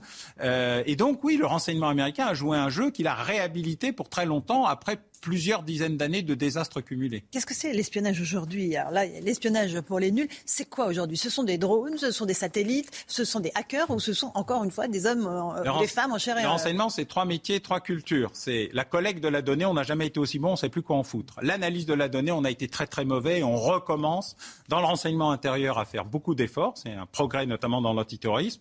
Il y a un petit souci dans le renseignement militaire qui est public, donc je ne vais pas le cacher. Euh, c'est ensuite l'action. On a été meilleur, on a été euh, pire. Et en fait, les enjeux aujourd'hui du renseignement, c'est savoir utiliser l'humain pour l'analyse, tous les éléments euh, d'équipement pour euh, la collecte, et y compris le renseignement ouvert. Vous voyez des, des agences privées comme Bellingcat, euh, qui euh, révèle des euh, réseaux complets du GRU, le renseignement militaire sovié- euh, enfin russe, qui montre à quel point tous ces gens sont extrêmement imprudents, à quel point ils parlent. Il y en a, il y a un site qui vient de révéler les livraisons de pizza euh, du FSB avec les adresses, les noms euh, et les cartes de crédit des agents ou euh, les Américains qui vont faire des des tours de, de, de- de mise en forme autour de leur base Jogging. avec de jogging avec un- un site qui du coup permet de savoir qui sont les Américains en question, où ils sont, ce qu'ils ont fait, et du coup révéler ce qu'ils font aussi quand ils ne font pas de jogging. Donc on sent bien que les, les réseaux, Internet et le reste aident beaucoup, mais le deux oreilles et pas de cerveau, ça se résout pas avec quatre oreilles et pas de cerveau. faut des cerveaux, faut des analystes, et il y a un immense réinvestissement du renseignement humain, comme il y a un réinvestissement du fantassin. euh, dans les armées. Voilà, tous les plans de doctrine militaire et toute l'idée qu'on avait, le fétichisme technologique est en train de mourir gentiment et on est en train de revenir à un équilibre des agents, des équipements, des moyens, de la collecte, de l'analyse et de l'action. Merci beaucoup, Alain Bauer. Je renvoie à votre ouvrage passionnant, L'espionnage pour les nuls. Il y a le nom de tous les, plus grands espions. Comment devenir espion? Tout est dans ce livre. Merci beaucoup d'être venu ce matin dans la matinale de CNews. Merci. À vous, Romain des Arbres, pour la suite. CNews, 8h30. Merci à vous, Laurence Ferrari, et à votre invité, Alain Bauer. C'était passionnant hein, sur l'espionnage, le renseignement. Euh, je vous conseille, si vous pouvez regarder à nouveau l'interview, c'est sur les réseaux sociaux et sur le site internet de, CNews. À la une ce matin, le pouvoir d'achat. Le pouvoir d'achat et les prix qui grimpent. Certains se battent pour contenir l'augmentation des prix. Reportage chez un boulanger qui maintient le prix de la baguette à 1 euro. Une interpellation qui dégénère dans l'Essonne. Des policiers agressés par des délinquants. On va vous raconter ce qui s'est passé. Éric Zemmour se présente aux législatives dans le Var. Il prend un risque, mais ça peut s'avérer payant, notamment en termes d'image. C'est ce que vous nous dirait Marc Baudrier. A tout de suite, Marc. Et puis de nouvelles accusations d'existence de camps de filtration d'Ukrainiens en, Russie. Le général Clermont est avec nous. A tout de suite, mon général. C'est l'une des conséquences de la guerre en Ukraine, la hausse des prix des matières premières et donc, au final, la hausse du prix de notre baguette à la boulangerie. Si la plupart des professionnels augmentent leurs tarifs pour compenser, certains décident à l'inverse de bloquer les prix. Illustration à Aix-en-Provence, reportage de Stéphanie Rouquier et le récit est signé Sophia Dolé. Dans la vitrine de cette boulangerie, la baguette s'affiche à 1 euro. Malgré l'augmentation des matières premières, les 200 boutiques de cette chaîne ont pris la décision de ne pas augmenter les prix. Un choix assumé par le cofondateur et ce malgré l'impact que cela aura sur le chiffre d'affaires. Bien sûr, c'est un vrai effort pour, euh, euh, pour notre réseau, pour tous nos franchisés entrepreneurs. Alors nous, au siège, on essaye de les accompagner. Mais euh, concrètement, oui, ça va, ça va nous coûter cette année. C'est une nouvelle crise après les gilets jaunes, après la pandémie. C'est une nouvelle crise qu'il faut passer et sur laquelle il faut se serrer les coudes. Une initiative saluée par les clients. C'est vrai que les prix augmentent de partout, donc c'est bien que le pain n'augmente pas comme tous les autres produits. Hein. Avec tout ce qui se passe, l'essence, les premières, euh, les premières nécessités, on va dire euh, la farine, l'huile surtout. Il y a tout qui a augmenté. Hein. Selon le dernier rapport de la Banque mondiale, le prix des matières premières comme celui du blé devrait se maintenir à un niveau élevé jusqu'à la fin de l'année 2024. Des chiffres qui donnent le vertige, vous allez voir. L'assurance maladie enquête sur les fraudes de ces différentes branches. Vincent Farandège, vous avez les derniers chiffres. Euh, on, va parler, on va commencer par parler euh, des fraudes qui concernent les infirmiers et les infirmières libéraux. Euh, qu'est-ce qu'on a comme euh, information? Donnez-nous le détail. Eh bien, on va commencer par regarder les chiffres. Sur 6 euh, milliards d'euros versés, le préjudice, lui, est estimé de 286 à 393 millions d'euros. Ce n'est que le préjudice, car dans la réalité, eh bien, les fraudes détectées et stoppées par les services ne représentent que 40 millions d'euros. Alors là, on parle de surfacturation, par exemple, de la part des infirmiers libéraux ou de facturation fictive d'actes le constat est identique également pour les fraudes à la complémentaire santé solidaire, qui, elle, est destinée aux personnes qui ont les revenus les plus modestes. On va voir les chiffres. 2 milliards et demi d'euros versés, 176 millions d'euros de trop perçus. Les contrôles, eux, ont permis d'éviter à peine plus de 3 millions d'euros de euh, préjudice. Et ce n'est que le début de cette enquête de la Caisse nationale d'assurance maladie qui va se prolonger jusqu'à la fin de l'année prochaine. La Caisse d'assurance nationale maladie euh, qui va se pencher sur les arrêts de travail, sur les ambulances et sur les médecins généralistes et spécialistes. Dans l'Essonne, une interpellation a une nouvelle fois dégénéré. C'était mercredi soir, Jeanne. Hein. oui, puisque des jeunes ont tenté d'empêcher une arrestation dans un quartier de travail. Un individu s'est même emparé de la matraque d'un des policiers de la BAC avant de les menacer avec les détails avec Anne Effelé et Sophia Dolé. Sur ces images diffusées sur les réseaux sociaux, une quinzaine de délinquants s'en prennent à des policiers de la brigade anticriminalité. Au premier plan, celui qui filme se vante d'avoir pu subtiliser la matraque d'un des agents. Submergés, les forces de l'ordre font usage de gaz lacrymogène pour disperser la foule. Une interpellation qui dégénère, partie d'une banale patrouille. Il y a un individu qui euh, les insulte. Il décide de procéder à l'interpellation de, euh, cet individu. cet individu forcément se, se rebelle violemment et euh, il assène un coup de poing à un collègue fonctionnaire de la BAC au niveau du visage, au niveau de la pommette. Et à ce moment-là, une, 10, entre 10 et 15 personnes se sont euh, rapprochées du véhicule. Ah, vous êtes mort, vous, voilà La scène se déroule dans le quartier des Mazières à Draveil, dans l'Essonne. Une zone bien connue des services de police, notamment pour son trafic de drogue. Le syndicat dénonce le sentiment d'impunité qui règne sur place. Aujourd'hui, il y a une défiance totale euh, de la part de ces individus qui aujourd'hui n'hésitent plus à, à, venir au contact et c'est même plus qu'au contact là puisqu'on est sur, on est euh, directement euh, avec des individus qui tentent de rentrer dans la voiture afin de sortir leur leurs leur copains. Des prises à partie des forces de l'ordre qui se reproduisent trop régulièrement selon le syndicat. Ils demandent plus de moyens et d'effectifs pour pouvoir y faire face. Gérald Darmanin hausse le ton. Euh, il demande à ses policiers, aux policiers et aux gendarmes de serrer la vis sur la question des rodéos urbains. Il demande à la police d'intensifier dès aujourd'hui les contrôles sur les axes les plus fréquentés avant, euh, avec la consigne de saisir automatiquement hein, les, les, motos et de procéder à l'interpellation des auteurs. Des confiscations qui sont déjà mises en place depuis plusieurs années à Rieux-la-Pape, dans le Rhône. C'est ce que nous a dit Alexandre Vincendet, le maire de Rieux-la-Pape, qui était en direct avec nous à 7h. Écoutez. Moi, je le vois en espace de quelques années, euh, à partir de 2014-2015, qu'on a mis en place un certain nombre de moyens. On prenait plusieurs, on confisquait plusieurs dizaines de véhicules. Et aujourd'hui, euh, dans une commune de banlieue lyonnaise, qui est Rieux-la-Pape, euh, bien aujourd'hui, c'est le nombre de motos qui sont confisquées, bah, c'est moins de 10. Donc ça veut dire que le travail est vraiment fait, mais il est fait tout au long de l'année et avec des moyens qui sont déployés, des moyens très importants. Il y a moins de, il y a moins de rodéo urbain depuis que vous confisquez les motos. Si, vous savez ce que vous allez me dire peut-être, mais ah, si, si, je pose la question à vos, aux habitants, à vos administrés, ils auront la même réponse. Ah bah il n'y a aucun problème là-dessus. Moi je pense qu'on peut, on peut regarder euh, ce qui se passe dans d'autres communes de l'agglomération lyonnaise. Nous, c'est déploiement massif de la vidéoprotection, mise en place d'une brigade moto, euh, visite des parties communes euh, en lien avec les bailleurs. Et quand vous mettez ça en place, je peux vous garantir que vous avez du résultat. Et moi, je me félicite. Alors, je ne dis pas qu'il n'y a plus du tout de rodéo. Je dis que le phénomène a vraiment diminué. on, travaille, on travaille vraiment de façon extrêmement déterminée avec la police municipale, la police nationale et aussi avec le parquet, puisque le but, c'est bien sûr de pouvoir jalonner, c'est-à-dire que vous déployez des effectifs en plus de la vidéoprotection, et la vidéoprotection vous permet justement de voir où vont les motos, quels sont leurs itinéraires, où elles se cachent, derrière de faire, euh, vous savez, euh, avec le jalonnement, soit derrière de pouvoir attraper les personnes quand elles s'arrêtent, parce qu'il y a un moment, elles ne font pas que rouler toute la journée, elles s'arrêtent, donc on essaye de les attraper, et ensuite, on essaye aussi ben, de confisquer les motos en faisant beaucoup de visites de parties communes. C'est un vrai travail de fond, ça demande beaucoup d'efforts, mais en général, ce travail paye c'est uniquement une question de volonté politique et de moyens à mettre sur la table.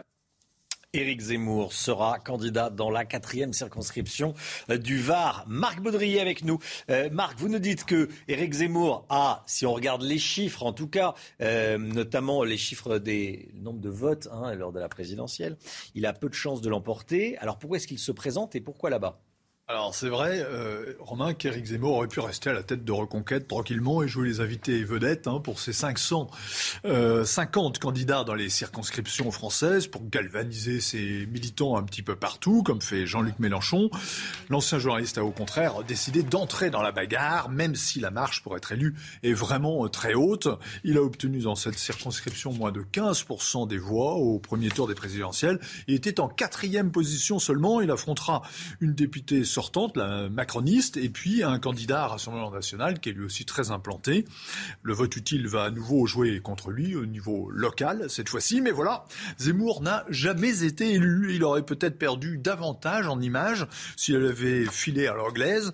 Il y a euh, dans cette euh, démarche un petit peu de, combat pour la gloire, un peu de Cameron, vous savez, cette euh, légion étrangère perdue d'avance, mais qui a été menée jusqu'à son terme et qui reste un symbole de panache. Alors il, il ne risque pas sa comme me le disait le général, c'est vrai, mais il va tenter de montrer qu'on peut être perdant et courageux. Il sculpte son personnage, son image, sa stature de chef politique. Merci Marc. Jean-Luc Mélenchon euh, n'ira pas au combat. Lui, Jean-Luc Mélenchon ne sera pas candidat aux législatives, Jeanne. Hein. Le leader des Insoumis a décidé de passer le relais à un fidèle, son directeur de campagne, Manuel Bompard, dans les Bouches-du-Rhône. Jean-Luc Mélenchon qui a aussi déclaré, je cite, on va gagner et je serai Premier ministre. L'ancien sénateur a aussi parié sur l'avenir. Je pense que nous serons au second tour dans au moins 80% des circonscriptions.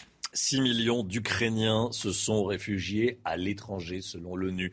6 millions d'Ukrainiens qui ont dû quitter leur pays. Voilà euh, ce chiffre fourni par l'ONU. Par ailleurs, les États-Unis, par la voix de l'ambassadeur américain auprès de l'Organisation pour la sécurité et la coopération en Europe, accusent Moscou d'avoir transféré de force en Russie plusieurs milliers d'Ukrainiens. Général Clermont avec nous, on parle même de camps de filtration générale. Effectivement, c'est une, information qui avait déjà été confirmée par, euh, par le Pentagone euh, la semaine dernière et, que, les, Ukrainiens répètent euh, depuis longtemps. Il existe des camps de filtration. Alors peut-être avant de parler des camps de filtration, je rappelle que concernant les populations civiles, il y a, trois solutions pour les Ukrainiens qui veulent fuir les zones de guerre. C'est soit quitter l'Ukraine et se réfugier dans les pays alentours, ce sont les 6 millions que vous avez évoqués, soit se déplacer à l'intérieur de l'Ukraine, rejoindre des zones où il n'y a pas de combats, il n'y a pas de combats partout, ou alors la troisième option, c'est aller où ne veulent pas aller, et ça c'est la déportation. Donc la déportation, euh, a priori, elle passe par des camps de filtration. Des camps de filtration, ce sont une invention, une invention de Staline, hein, qui sert en fait à trier les gens. Donc actuellement, il y a des camps de filtration en zone pro-russe euh, en Ukraine. Ça sert à deux choses. Première chose, obtenir du renseignement. Donc les gens rentrent, on les interroge, on leur lève le papier, on leur pose des questions sur la guerre, sur qu'est-ce qu'ils savent, de quel côté ils sont. Euh, il, y a, y a des gens sensibles qui peuvent être d'ailleurs transférés au service de renseignement pour être interrogés et sans doute torturés, pour avoir des renseignements. Le renseignement, c'est la clé de la guerre. Et ensuite, vous avez des gens qui sont triés on va, entre les bons et les mauvais, les mauvais Ukrainiens. Les bons Ukrainiens sont ceux qui veulent aller en, en zone pro-russe et les mauvais, à ce moment-là, ben, soit on les laisse partir en Ukraine, en zone Ukraine, ou soit là, on les transfère en Russie. Et c'est là qu'intervient la déportation. Sur le chiffre, c'est difficile à savoir. Il y a pas mal de chiffres qui ont été annoncés. 500 000, 1 million 200 000 la semaine dernière. Ça paraît quand même difficile. Il faut une très grosse logistique pour quand même transporter un, un million d'Ukrainiens vers la Russie en, l'espace de deux mois. Mais il est évident qu'il y a plusieurs milliers d'Ukrainiens qui ont été déplacés de force euh, en Russie. C'est une manière de désukrainianiser également euh, l'Ukraine. Et évidemment, c'est un nouveau crime de guerre euh, pour Poutine qui cherche vraiment de plus en plus à ressembler à Staline. Merci mon général. Et puis cette tribune d'Henri Guénaud, l'ancien conseiller spécial de Nicolas Sarkozy, que je vous conseille ce matin dans le Figaro. Henri Guénaud qui se montre assez pessimiste. Nous marchons vers la guerre comme des somnambules. Cette guerre est, à travers l'Ukraine martyrisée, une guerre entre l'Occident et la Russie qui peut déboucher sur un affrontement direct. C'est ce qu'écrit Henri Guénaud ce matin dans le Figaro. Le vendredi 13, le vendredi 13, c'est le jour de chance pour nombre d'entre vous. À la base, c'était plutôt le jour de malheur, le jour de malchance, mais la magie du marketing et de la publicité est passée par là. Hein. Oui, donc forcément, c'est une grosse journée aussi pour les buralistes. Et vous, si vous gagnez au loto, qu'est-ce que vous feriez? On vous a posé la question. Avec 13 millions d'euros, je m'achèterais une belle maison. Je mettrais euh, toute ma famille en sécurité financière. Et euh, ensuite, je placerai euh, pour des causes. Euh, une grosse maison et faire des cadeaux à toute ma famille, à, mes parents surtout. Je pense que je partirai en vacances et j'en profiterai pour investir aussi avec, avec l'argent et puis acheter une maison à mes parents. Je partirai en vacances de manière indéterminée. Voilà, des vacances et une maison. Brigitte Millot, tiens, vous nous avez rejoint. Qu'est-ce que vous feriez, vous, si vous gagniez au Super Loto Je me tairais. Pour éviter qu'on vous demande de l'argent, est-ce que tu pourrais me dépanner un petit Effectivement, ça peut être le, secret de la, du, ça se voit rapidement. Ça doit se voir rapidement, effectivement. Effectivement, surtout c'est 13 millions d'euros. Allez, 8h44, 9h moins le quart, c'est le point info tout de suite avec vous, Jeanne Cancard.